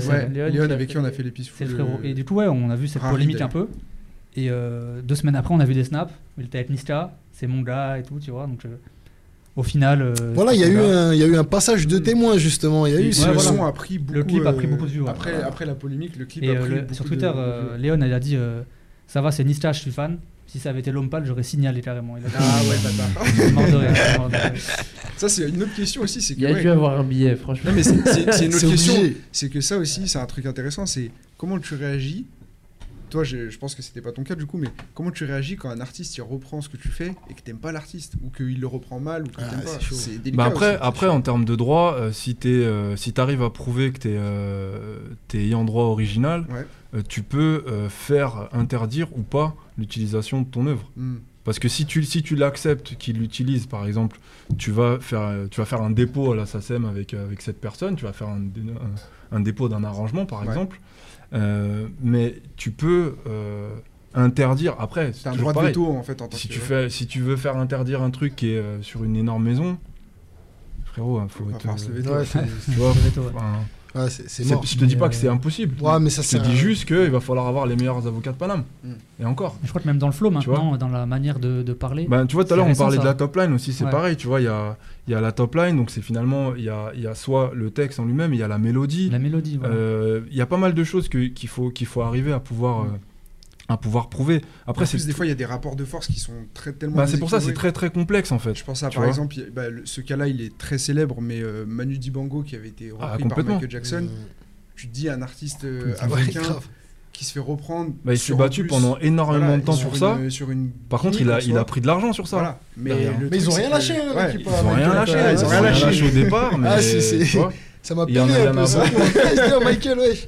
Après, il y en a beaucoup. Ils ça, ont ça, rien ça, lâché. c'est des histoires, ça te nique ta vie surtout. Bah, en fait, ouais. Si, si c'est Michael, t'as vu, genre, tu dois déjà passer 5-6 ans avant de. Complètement. ouais. bail au Et si t'es pas entouré un minimum, ça veut dire que t'as Oh. pas les reins assez solides pour, euh, parce que l'argent des frais d'avocat, tout ça, Mm. même si à la fin tu gagnes, il faut pouvoir euh, et en plus se continuer à se concentrer sur ta musique Ouais, c'est chaud. hein. alors si- que t'as ça. Si tu prends le cas de Cortex, Mm. Cortex, c'est un mec euh, qui faisait, euh, je sais pas si c'est un mec ou un groupe d'ailleurs. C'était un gars qui, qui était sur Paris, qui faisait à l'époque de la funk et tout, des trucs de complètement malade, tu vois. Ça, c'est peut-être l'un des trucs qui a été euh, peut-être le plus samplé euh, dans, Ouais, dans, truc, dans le rap français. Et ce gars-là, là, aujourd'hui, en fait, il gratte sur des projets qui ont été samplés en France et à l'étranger, tu vois. Et, mais moi, personnellement, en tant que, que, que, que amateur de musique, ben, en fait, j'ai découvert Cortex grâce à ça. Mm. Et je kiffe son projet grâce à ça. Pourtant, c'est des trucs qui, qui datent de très longtemps, de la très très bonne funk française, Mm. tu vois. Donc il y, a- il y a tout un truc voilà, où il faut regarder ce que tu disais tout à l'heure, ce qu'il y a derrière, ce qui se passe derrière, Ouais, aller creuser, tu vois. Euh, maintenant, on a des armées de mecs sur YouTube qui, euh, qui vont aller chercher les samples, Ça, c'est plutôt cool, aussi, ouais, Ouais, qui- tu vois. Euh, ce qui fait que tu peux pas. Et puis de plus en plus aussi des, des technologies qui permettent de, de- de capter des samples. À l'envers, euh, ralenti ou tout ça. Donc ça, c'est quelque chose qui va vraiment nous aider, nous, en tant qu'éditeurs, en tout cas, pour faire respecter ce- ces histoires-là, parce que moi, je suis à cheval là, vraiment là-dessus. Mm. Mais, mais voilà, il faut, il faut avoir un peu cette, euh, cette vision. Et je dis toujours aux gens, euh, il y a pas mal de compositeurs encore qui viennent me voir, qui me disent Ouais, mais de toute façon, t'inquiète, je vais tellement le screw, je vais tellement faire de trucs que ça, ça sera pas tricard. Ouais. En fait, je, lui- je- je leur dis toujours Mais gars, en fait, si tu voles quelqu'un, parce que déjà, toi, tu veux qu'on te vole, Mm. mais en fait, si tu pars du principe qu'en fait, tu vas commencer un truc en volant quelqu'un, frérot, le karma, il est là. hein. Ah, de Mm. ouf, ça va Tu te tomber dessus. C'est sûr. Donc euh, ça aussi, il faut être carré là-dessus. Après, moi, il y a des petits avec lesquels on va signer certains trucs. Je vais leur faire confiance à un moment donné. Tu vois, je vais m'engager Mm. sur Parce que ça. ouais, tu, tu peux très bien être éditeur et être victime de ce truc-là dans le sens Bah, où ton beatmaker il peut C'est te cacher simple. un. Dans le contrat, dans le contrat Ah oui. d'édition, c'est écrit que l'auteur-compositeur s'engage à ne pas faire de plagiat. Mm. Donc moi, ça veut dire que en principe, quand on a signé le contrat, je lui explique, Mm, mm, mm. mais je suis moi-même couvert par rapport à ça, entre guillemets, parce que je vais être aussi impliqué s'il y a des négos, s'il y a des choses à faire. Yes. Mais en principe, tu vois, le simple fait d'en avoir parlé, et moi je te dis, je suis un rongeur là-dessus, c'est-à-dire les mecs, je, leur parle tout le temps, dès que j'ai un, dès que j'ai un doute, je leur dis, ça, ça vient d'où? Après, ils me commencent à me dire, ouais, mais ça vient de Splice. Je leur dis, frérot, viens, on essaye d'éviter d'aller sur Splice, parce qu'en fait, nous, derrière, on a une batterie de musiciens, tu vois. Et il y a plein de compositeurs avec lesquels on bosse, qui font de la guitare, qui peuvent te faire des samples de guitare, d'autres qui font de la flûte, qui, ont ramené, qui ramènent des tonnes de flûtes différentes. Tu vois, on peut aussi aller sur cette création. Et pour moi, d'ailleurs, je pense que c'est mieux d'aller vraiment créer sa touche, Mm. son son, tu vois. Parce que voilà, euh, après, c'est peut-être hyper spirituel, mais, mais je préfère partir sur un truc euh, halal. Original, tu vois.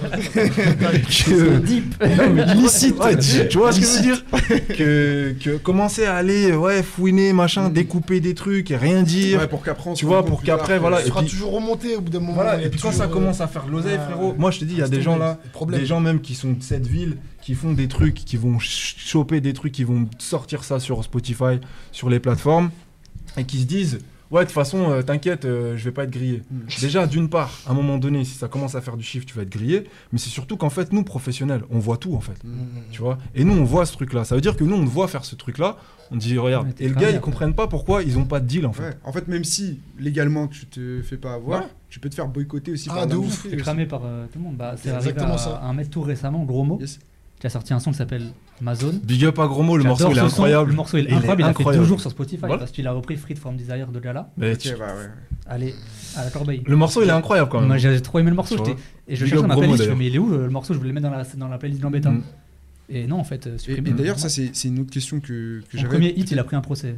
Peut-être que tu auras la réponse euh, sur ce côté-là au niveau, euh, au niveau légal. C'est comment ça se passe dans le cas de la reprise d'une mélodie? Parce qu'on a vu, euh, il y a une nouvelle mode dans le rap français, notamment les Hustle Enfoirés, euh, d'autres, un Joule aussi qui l'ont fait, qui reprennent des titres cramés, genre les démons de minuit, des trucs comme Mhm. ça. Ils reprennent euh, la mélodie, ils changent les paroles. Ouais, c'est pareil comment en ça fait. se passe? Est-ce À qu'il y la- a des. À la SACEM, quand tu déposes quelque chose, tu déposes les textes, tu déposes la musique, mais dans la musique, il y a la mélodie et il y a les accords. Ok. Tu vois? Donc euh, c'est aussi, simple que ça en fait. C'est- euh, justement, euh, on parlait de gala tout à l'heure, ou même quand tu prends des Joules qui vont aller copier certains, tel ou tel truc. En fait, faut pas croire. hein. Va regarder, va regarder au niveau de la SACEM. La plupart des choses comme ça, tu vas voir, il y a, y a 10 ayants droit, il y a 10, Mm. là, il y a 10 éditeurs en fait. Ouais, 10 en auteurs, fait, Il et y a 10 des points qui sont pris Bah, par ceux qui. pas tous les sous, ils vont à, à Ouais. Léandroit, c'est ça Ou une partie, quoi. Tu, Parti. tu te souviens à l'époque, euh, comment c'est cette année-là, ces soirées-là Ouais, Yannick. Yannick Bah, Le gars, en Avec, fait, euh, lui, euh, il a fait un arrangement de cette chanson Mm, mm, mm. sur lequel il a surtout gratté des droits d'interprète et surtout gratté ben, finalement ce qu'il vendait, parce qu'à cette époque-là, ça vendait encore. Le morceau, il joue encore en boîte, mais l'argent qui est généré il- enfin, la par de la Claude famille, de, le, le fils de Claude François, je crois, qui, a- qui a- qui gère les éditions, c'est eux qui gagnent encore sur ça, parce que je sais même pas si ça a été déposé à la SACEM en temps, ça a dû dé- être déposé en arrangement, Mm. mais si, je sais même pas les, les deals qu'il y a dessus, mais ça doit peut-être du 90-10 ou peut-être j'en sais rien, mais c'est pas, tu vois. Ouais. Mais en même temps, c'est toujours pareil. Tu prends 10 points d'un truc qui fait des millions, frérot. Ouais, c'est toujours une bonne Ah, c'est opé. vrai. C'est toujours une bonne Ça marche toujours en plus. Mm. Mais c'est pour ça qu'il faut réfléchir vraiment à, à, à, à l'originalité du truc. Moi, je suis très à cheval sur ça. Mm. Si tu veux euh, changer un petit peu la donne au niveau musical, faut Faut aller chercher des Mm. choses et faut, faut tester des choses. Mm. Tu vois, je parlais de Lelo tout à l'heure. Il y a un morceau qui est passé inaperçu. C'est euh, Céron et Lelo. Ah oui. Mm. Mais genre, le morceau, il est Il a incroyable. divisé un peu le morceau. ouais. Tu vois Mais après, il a divisé, c'est normal parce que ça Mm. va trop loin, tu Mais vois. c'est bien quand ça Mais divise ce au début, morceau, c'est pour bon- moi, c'est bon signe. C'est un morceau qui devrait être dans un film Mm. Clair. ou dans une pub, tu vois C'est clair. Et Après, voilà, c'est- Lélo, il a ce côté. euh, euh, comment dire Avant-gardiste. Mhm. D'aller euh, déf- euh, défricher Ouais. des, ter- des terrains qui n'ont pas été Ah. euh, exploités, en fait. Mhm. Même, euh, tu vois, il y a, il y a- y encore plus. la- le son 10 minutes qui a été repris par Dinos. Hmm. euh, Enfin, la prod a été reprise euh, dans le dernier projet, je crois. Euh, Ah J'ai pas cramé, ouais. Non, ou dans les, dans les un... En gros, c'est pas dans un projet Ouais, principal, mais c'est dans les, les inachevés. voilà, Les inachevés de. Dinos, ouais. Et euh, à l'époque, j'avais Yes.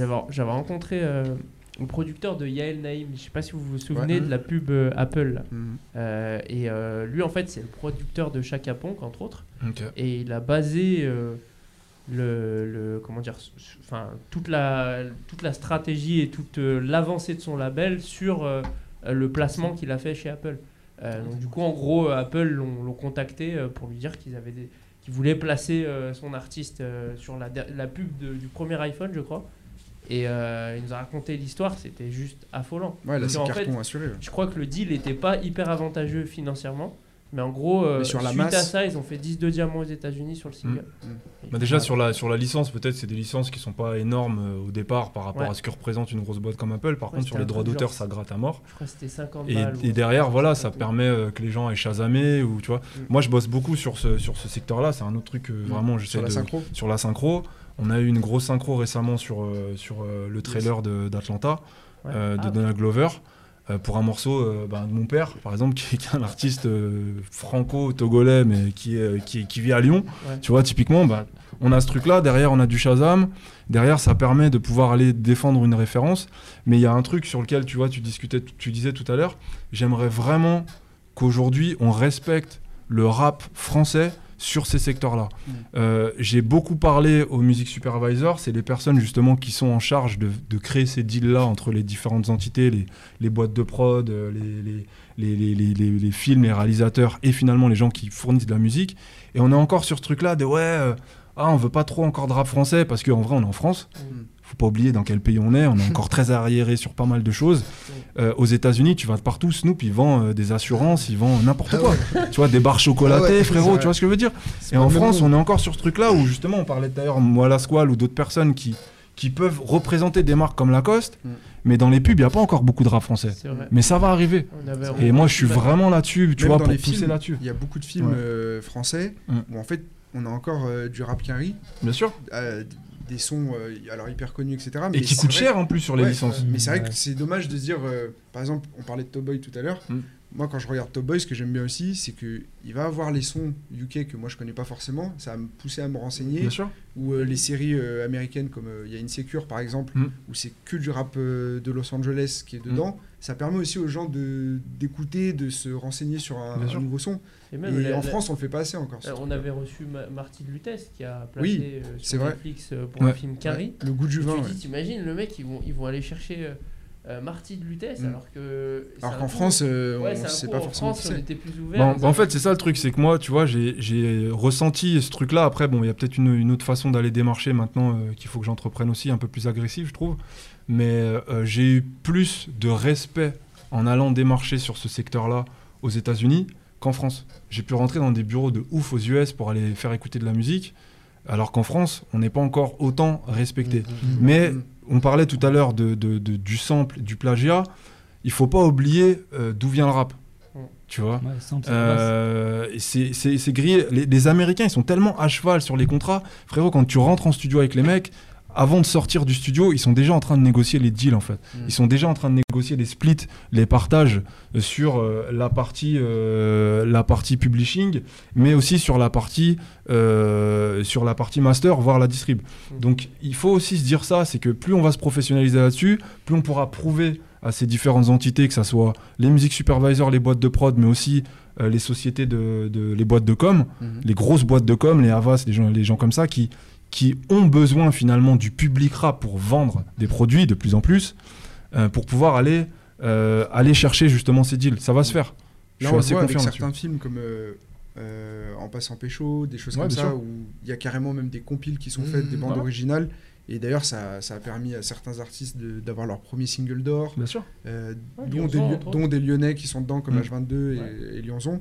Donc ouais, c'est hyper important de allier aussi tous les aspects du divertissement et pas que la musique en fait. Bien sûr. Et puis c'est une autre. euh, après, bon voilà, c'est mon taf d'éditeur aussi, mais c'est une autre. euh, d'autres exploitations à les trouver qui permettent de aussi générer euh, des, des- des droits, donc de l'argent sur, sur des œuvres qui existent. Parce qu'en plus, on a eu le Covid.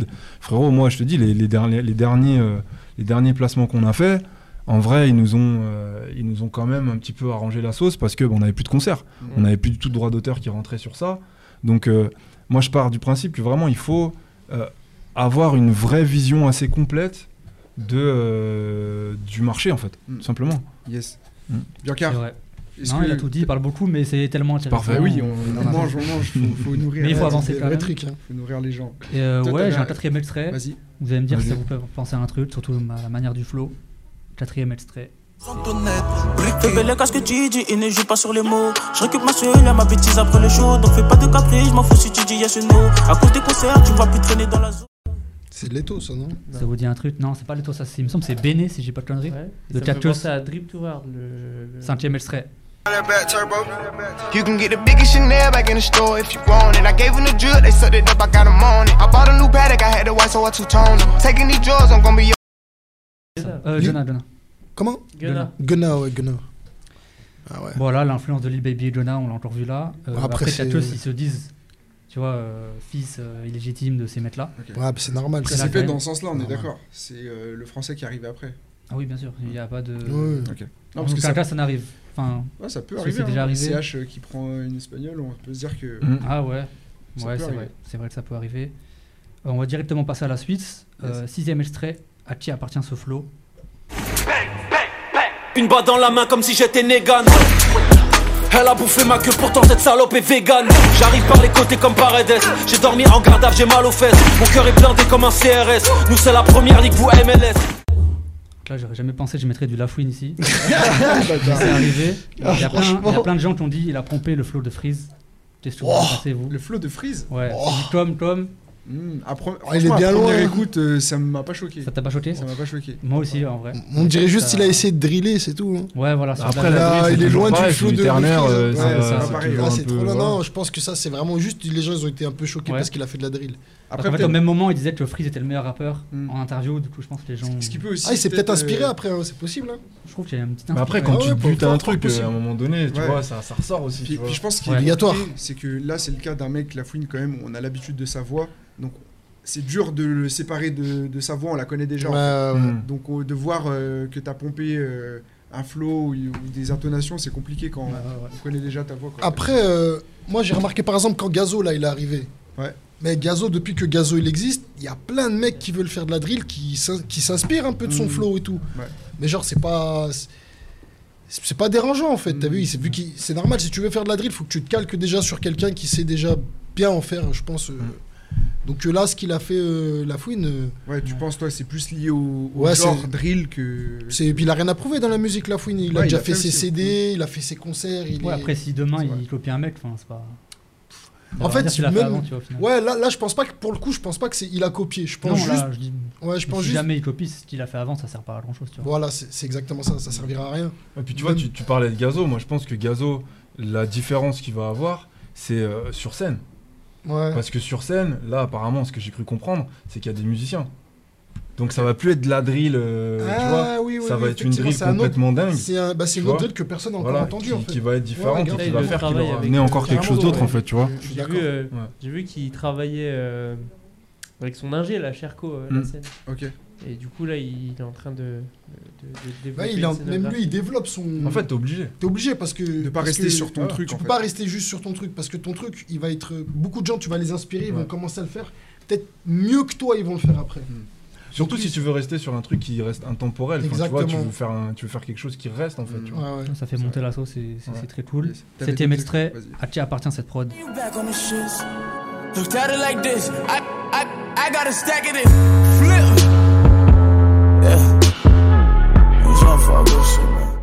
Bien ouais. Hein Twinsmatic, non Non, Non. c'est B2O. C'est 4G. Ouais, mais le. le, le, la- le Ah, le la beatmaker. Ah ouais, t'as raison, je crois que Ouais, c'est une Smatic, ouais. C'est raison. 4G, ouais, le son. euh, Alors je sais pas dans quel sens ça s'est fait pour le coup, Ok. Ah ouais, y a pas les dates? Mais euh, bah Tory Lanez si, il a fait en premier Tory. Ouais. Mais dans quel sens? En mode est-ce qu'il a eu la prod? Est-ce que enfin, en tout cas Booba a pas eu de, de problème avec. Et Tory Lanez c'est vrai qu'il a pas il a pas mal de prod avant les Français j'ai l'impression. Jazzy Bass 64 mesures de spin, il me semble que c'est à Tory Lanez de base. Il y a Alors- plein de sons aussi plus connus. 64 mesures de Je spin. sais plus ces sons là. De base, c'est déjà un sample Oui c'est déjà un truc qui date d'il y a très longtemps, qui avait été repris. qui a donc été ouais. remis au bout du jour euh, grâce à Tory Lanez Mm. Et donc voilà. Et on a le huitième extrait. Yes. À qui appartient ce flow? Est-ce que vous ce on flow? my knob, like corn on the cob. Check in with me and do your job. Lay on the bed and give me head. Don't have to ask, a don't have Y a to attends, Juicy is my name. Azap Ferg, Slow Boy My Knob. Donc le son c'est Slow Boy My Knob de Tricix Mafia. Ouais. Et Tricix, je pense, c'est le, 36 groupe- Mafia. c'est le groupe qui a été le plus pillé Ah, dans l'histoire du rap. C'est une dinguerie. Ils ont aussi. Ils ont, ils ont que des enfants. hein, Voilà, 36 c'est ça. Mafia. T'as tout dit. C'est C'est- des enfants de 36 Mafia. Project Pat, c'est le, c'est Ah le ouais. rappeur préféré de, de Gucci Mane. Donc quand on est là déjà. Mm. Euh, et on compte euh, là récemment, par exemple, sur le dernier album de Drake, il y a deux samples. Il y a Mhm. projet de patte sur un morceau. Ouais, Il y a deux vrai. samples sur le dernier pro- projet Mais de. il l'a fait en mode hommage parce que Oui, bien sûr, bien sûr. Il y a toujours le. Bah, c'est plus en mode hommage aux States. Ouais. En plus, Oui, trans- oui, oui, transmission, c'était ouais. reprise aussi. Moi, j'entends la presse du Master P. euh, Bah, c'est ce que j'allais dire, ça c'est. Masterpiece, c'est c'est Je pense, l'influence. je pense même Masterpiece, à, à Travis Scott aussi avec le. Travis Scott fort, bah, euh, Astroworld, il y the- a. Fuck the Club Up où il, reprend. Sur Astroworld, il y a un ou deux samples aussi. La Tricid, sur le dernier album de 21 Savage, je crois, il y a trois samples. La Tricid, et Mm. surtout, c'est un groupe qui se fait piller de par ses instruments et de par son flow, surtout. Mm. Ils avaient des flows totalement avant-gardistes. Lors Alors après, est-ce qu'ils est-ce qu'ils se font vraiment piller ou est-ce qu'ils Ah, ils font ont- aussi partie des deals? Moi, je pense que c'est même un truc de transmission aussi quand même. Oui, c'est plus. Parce ouais, que C'est c'est des- transmission. c'est de la- Ils sont influents en fait. Voilà. Ce qui est fou, c'est que Ils Cardi B, sont quand elle perd, ça fait deux morceaux pour percer. C'est deux morceaux qui sont inspirés de la Tricid. Et tu te dis, c'est c'est un truc Ouais. Ce qui serait intéressant, c'est de regarder justement dans les bases de BMI euh, ou d'ASCAP aux États-Unis, l'équivalent SACEM Ouais. là-bas, Mhm. de regarder finalement S'ils tous les ayants droit en fait, ouais. sont dessus. Ouais, c'est vrai. Bah, T'as un petit peu même regarder Ah, même sur Spotify dans les crédits, tu vas te rendre les compte qu'il y a plein de trucs, tu vois. À de- voir, à voir, C'est. Et euh, ouais, je sais plus ce que je disais. euh, C'est bah, c'est vraiment le cas ouais, sur un, un groupe comme Six Mafia. Et d'ailleurs, je, je conseille à tout le monde de regarder euh, le versus qu'ils avaient fait, qui était très très chaud, bah, contre Bontels. contre Thugs and Harmony. D'ailleurs, ça, ça s'étape euh, pendant le pendant, Ouais, pendant avec, euh, Des grosses écoles là aussi, Ah, attention. C'est hein. les, les très chaud. Bones, je crois, c'est c'est clash. Enfin bref. Ouais. Et bah, je disais, euh, bah, si par exemple tu parles du Bontels, c'est parce que à eux deux, ils ont fait euh, ce qui est le triplet flow d'aujourd'hui, tu vois, avec les Migos, tout ça. Mhm. Quand t'écoutes Lord Famous en 95, il avait déjà le flow en trois temps, tu vois. Mhm. C'était- fou pour l'époque, et ça a été repris donc par Bontels, par Future et après par Migos, qui l'ont sublimé, tu vois. Donc ce flow-là, il date d'avant. Ouais, et à sa proche, pareil, sur son dernier projet, il y a plein de samples de la Tricips, et il dit en interview que sans la Tricips, il n'y aurait pas eu Gucci, il n'y aurait pas eu Ah ouais. à il n'y aurait pas eu Future, carrément. Mm. Il n'y aurait pas eu trap, il n'y aurait pas eu de. sur, euh, sur eux les premiers. Sur Kim's Dead de Future avec Bitchin, tout ça. Mm. Le, tu sais, le nananina. Ouais. Ouais. Ça, c'est la Tricip, ça. ok. C'est Ah, ce le flow-là, tu Ladida vois. Dida là Ouais. Ladida, Ok. Même le, le son Love Sosa de Chief Tiff, Mhm. Mmh. Bitches Love Sosa, c'est un son de la Tricip qu'ils avaient fait à l'époque. Alors, c'est beaucoup plus route comme on écoutait là, mais Chief Tiff dit qu'il s'est inspiré de la Donc euh, voilà, c'est les rappeurs préférés des rappeurs préférés un peu, tu vois. Ah, Chief Tiff a tellement d'enfants aujourd'hui. c'est la C'est racine l'arbre généalogique de, C'est ça. de, ce- de cette trappe en fait. C'est ça, et évidemment les Suicide Boys qui ont euh, samplé une quarantaine de sons euh, de la Tricity. D'ailleurs, ils sont en procès. Euh, je crois que c'est Projet de Pat qui réclament des millions. En gros, ils sont embrouillés Parce que euh, les mecs n'arrêtent pas d'utiliser des samples de la Tricity. Genre vraiment, ils s'arrêtent pas, les mecs. Une quarantaine, une cinquantaine. Après, euh, à Atlanta, quand t'es matrixé ou quoi, ils sont, euh, quand t'es dans ton truc, t'es dans ton truc. Bah, c'est plutôt Memphis, ouais. Et euh, ils sont de Memphis. Bah, Drake, pareil, il, il clame euh, pareil cette allégeance parce que son père habitait à Memphis. Du coup, il s'est Mm. pris le rap de Memphis à fond. Mm. Et euh, c'est pour ça que ouais, sans Memphis, il n'y aurait pas eu. C'était Atlanta après, Oui, vrai. 21 Savage, pareil, il a les casquettes Tricity, c'est tout. Il, Ils sont même allés dans le délire aussi des pochettes après. Enfin, en fait, ils ont tout le. Cette influence, elle a, elle a, elle a déversé en fait sur tout le rap Quinry. euh, C'est ça. ces- Mais ça a été sublimé parce que c'est vrai, quand t'écoutes la Tricity à l'époque, c'est dur de t'y remettre. Mm. Quand tu vois les flows et tout, mais c'était avant-gardiste à la mort. Et le- ouais, Lord Famous, quand tu le vois rapper comme les Migos euh, en 90, t'es là, tu fais ah ouais. D'ailleurs, je, je sais pas si vous avez vu, euh, tu parlais du, du versus. Il y en aura Ouais. peut-être un Yes. entre Eminem et The Game. Non, c'est The Game, il a fait le show. il a Ouais, dit qui, qui a dit euh, qu'il était meilleur rappeur qu'Eminem à l'époque. Alors c'est contradictoire parce qu'en interview une fois il avait dit la seule personne avec qui il faut jamais euh, rentrer en clash c'est Ouais. Eminem Ouais, parce qu'il termine tout le mais monde. donc, clairement. euh, Mais- mais ouais. Mais il y a Ah, la des rumeurs ça. justement de versus euh, entre l'un et l'autre. mais Déséquilibré, je pense. Intéressant, intéressant. Ouais, après The Game, c'est chaud quand même, les deux, les deux albums là. Attention, après les gens ils connaissent moins. c'est chaud ça mais aussi, tu vois. The Oui, Game, Non, je peux tu pas peux pas. comparer. Oui, c'est vrai. Ouais, c'est Euh, pas pareil. même si je kiffe plus de même- game, frère. tu- Même la longueur de la discographie, c'est C'est pas comparable. Ouais, C'est comparable. T'a- T'avais d'autres extraits ou Non, c'était le- dernier Slowboy Man Nob Yes. euh, à l'écouter la Tricits. Et là, il y a un très bon trade qui a été fait par un mec, je sais plus comment il s'appelle sur la Tricits et ses influences. Donc, allez regarder ça sur Twitter. Yes. C'est chaud. Essayer de, essayer de retrouver, euh, retrouver l'info. En tout cas, les G's, merci à tous. Vous êtes restés euh, nombreux jusqu'à la fin. Vous avez participé dans le chat. Euh, on n'a pas pu prendre tous les commentaires, mais euh, Ouais, l'idée c'est que voilà, on a pu discuter tous ensemble. Un grand merci euh, à Moussa Bonito d'être Merci venu. à vous. hein. Euh, Merci à ça a vous. été l'occasion de faire, je pense, une, une bête d'émission. On a pu raconter pas mal de Carrément. choses. Euh, Est-ce que tu as des, des choses qui arrivent, des projets? Est-ce que les gens peuvent te rejoindre aussi sur, sur tes réseaux? Ouais, vous pouvez vous m'ajouter sur mes réseaux. hein. Airbonito, Snapchat, euh, Instagram, Moussa Bonito, Yes. Kadja Konko. Et euh, puis voilà, hein, suivez ce qui va se passer. Il y a des sons qui arrivent Il y a des sons qui arrivent, il y a des clips qui arrivent, il y a des grosses collaborations aussi qui arrivent. Yes. Donc euh, surveillez bien le ciel. D'ici la semaine prochaine, il y a pas mal de choses qui vont arriver. Ah, ça arrive très vite en plus. Ça arrive très vite. Donc restez branchés. Merci très aussi à Fabrice, Euh, je pense que Merci, tu nous ouais. as, tu cool. nourri là. On mettra plein d'extraits Beaucoup, sur les réseaux parce Ah, qu'il y a beaucoup de hein. choses. Ouais, me lancer dans le droit là. Ouais, franchement, euh, respect. Je vais même faire moi, une je- licence en droit juste après, je m'inscrire à la fac. On va tous euh, s'inscrire en formation là avec le CPF. Merci, euh, gros merci à toi. Tu repasses quand tu veux aussi. euh, C'était un plaisir. Yes. Allez suivre We Take Off aussi parce que c'est Ouais. quand même Ça. ton activité Ça, principale. underscore Ouais. sur, euh, sur Instagram, www.wetakeoff.fr Yes. sur le net. Et voilà, nous on a autant des studios à Lyon qu'à Paris, euh, un label. Il y a Yes. niveau des sorties, il y a pas mal de choses qui vont arriver. Il y a Jugoto que je représente aujourd'hui, le frérot de Tonkin. Yes. Jugoto, un rappeur centrafricain de Lyon qui va sortir son projet bientôt. On Yes. a Obu qui arrive la semaine prochaine, qui est un peintre euh, et rappeur aussi euh, Ouais, de Côte très très chaud. d'Ivoire. Tu m'avais montré. Très très chaud, le clip ouais, il est incroyable, ça sort la semaine prochaine Ok. lundi. Et voilà, il y a plein de projets, électrophase aussi avec lesquels je travaille sur Yes. Lyon. Je vais pas, pas citer tout le monde, mais il y a plein plein de choses Yes. Sur lesquelles on bosse. Et surtout, très important, voilà, si vous avez des questions particulières et vous voulez continuer là-dessus, euh, on a euh, voilà, des, des- des- des sessions de formation euh, pour ça. Et, et c'est vrai que s'il y a même des projets musicalement qui sont intéressants, on peut même aller plus loin et travailler ensemble. Cool. C'est des choses. Super. On va, on va tous aller se former Ouais. euh, chez frérot. il y a- y, y des choses à aller apprendre. Voilà. Merci à Biancar aussi euh, bah, pour la chronique du coup parce que ça a permis de rentrer dans le concret. hein. C'était Ouais. lourd comme d'hab. Et puis suivez-le sur cool. Twitter parce que il, il se chauffe quand même souvent à. sur Twitter, Bah oui, faut Ouais, sur. Twitter. El Biancar. Twitter, Insta, il y a tout. Voilà. Il, il digue, il digue pas mal. Merci à Martin et Julia aussi à la régie. Merci. Merci à vous les G's. On se retrouve la semaine prochaine à 18h comme d'hab. D'ici là, prenez soin de vous. Ciao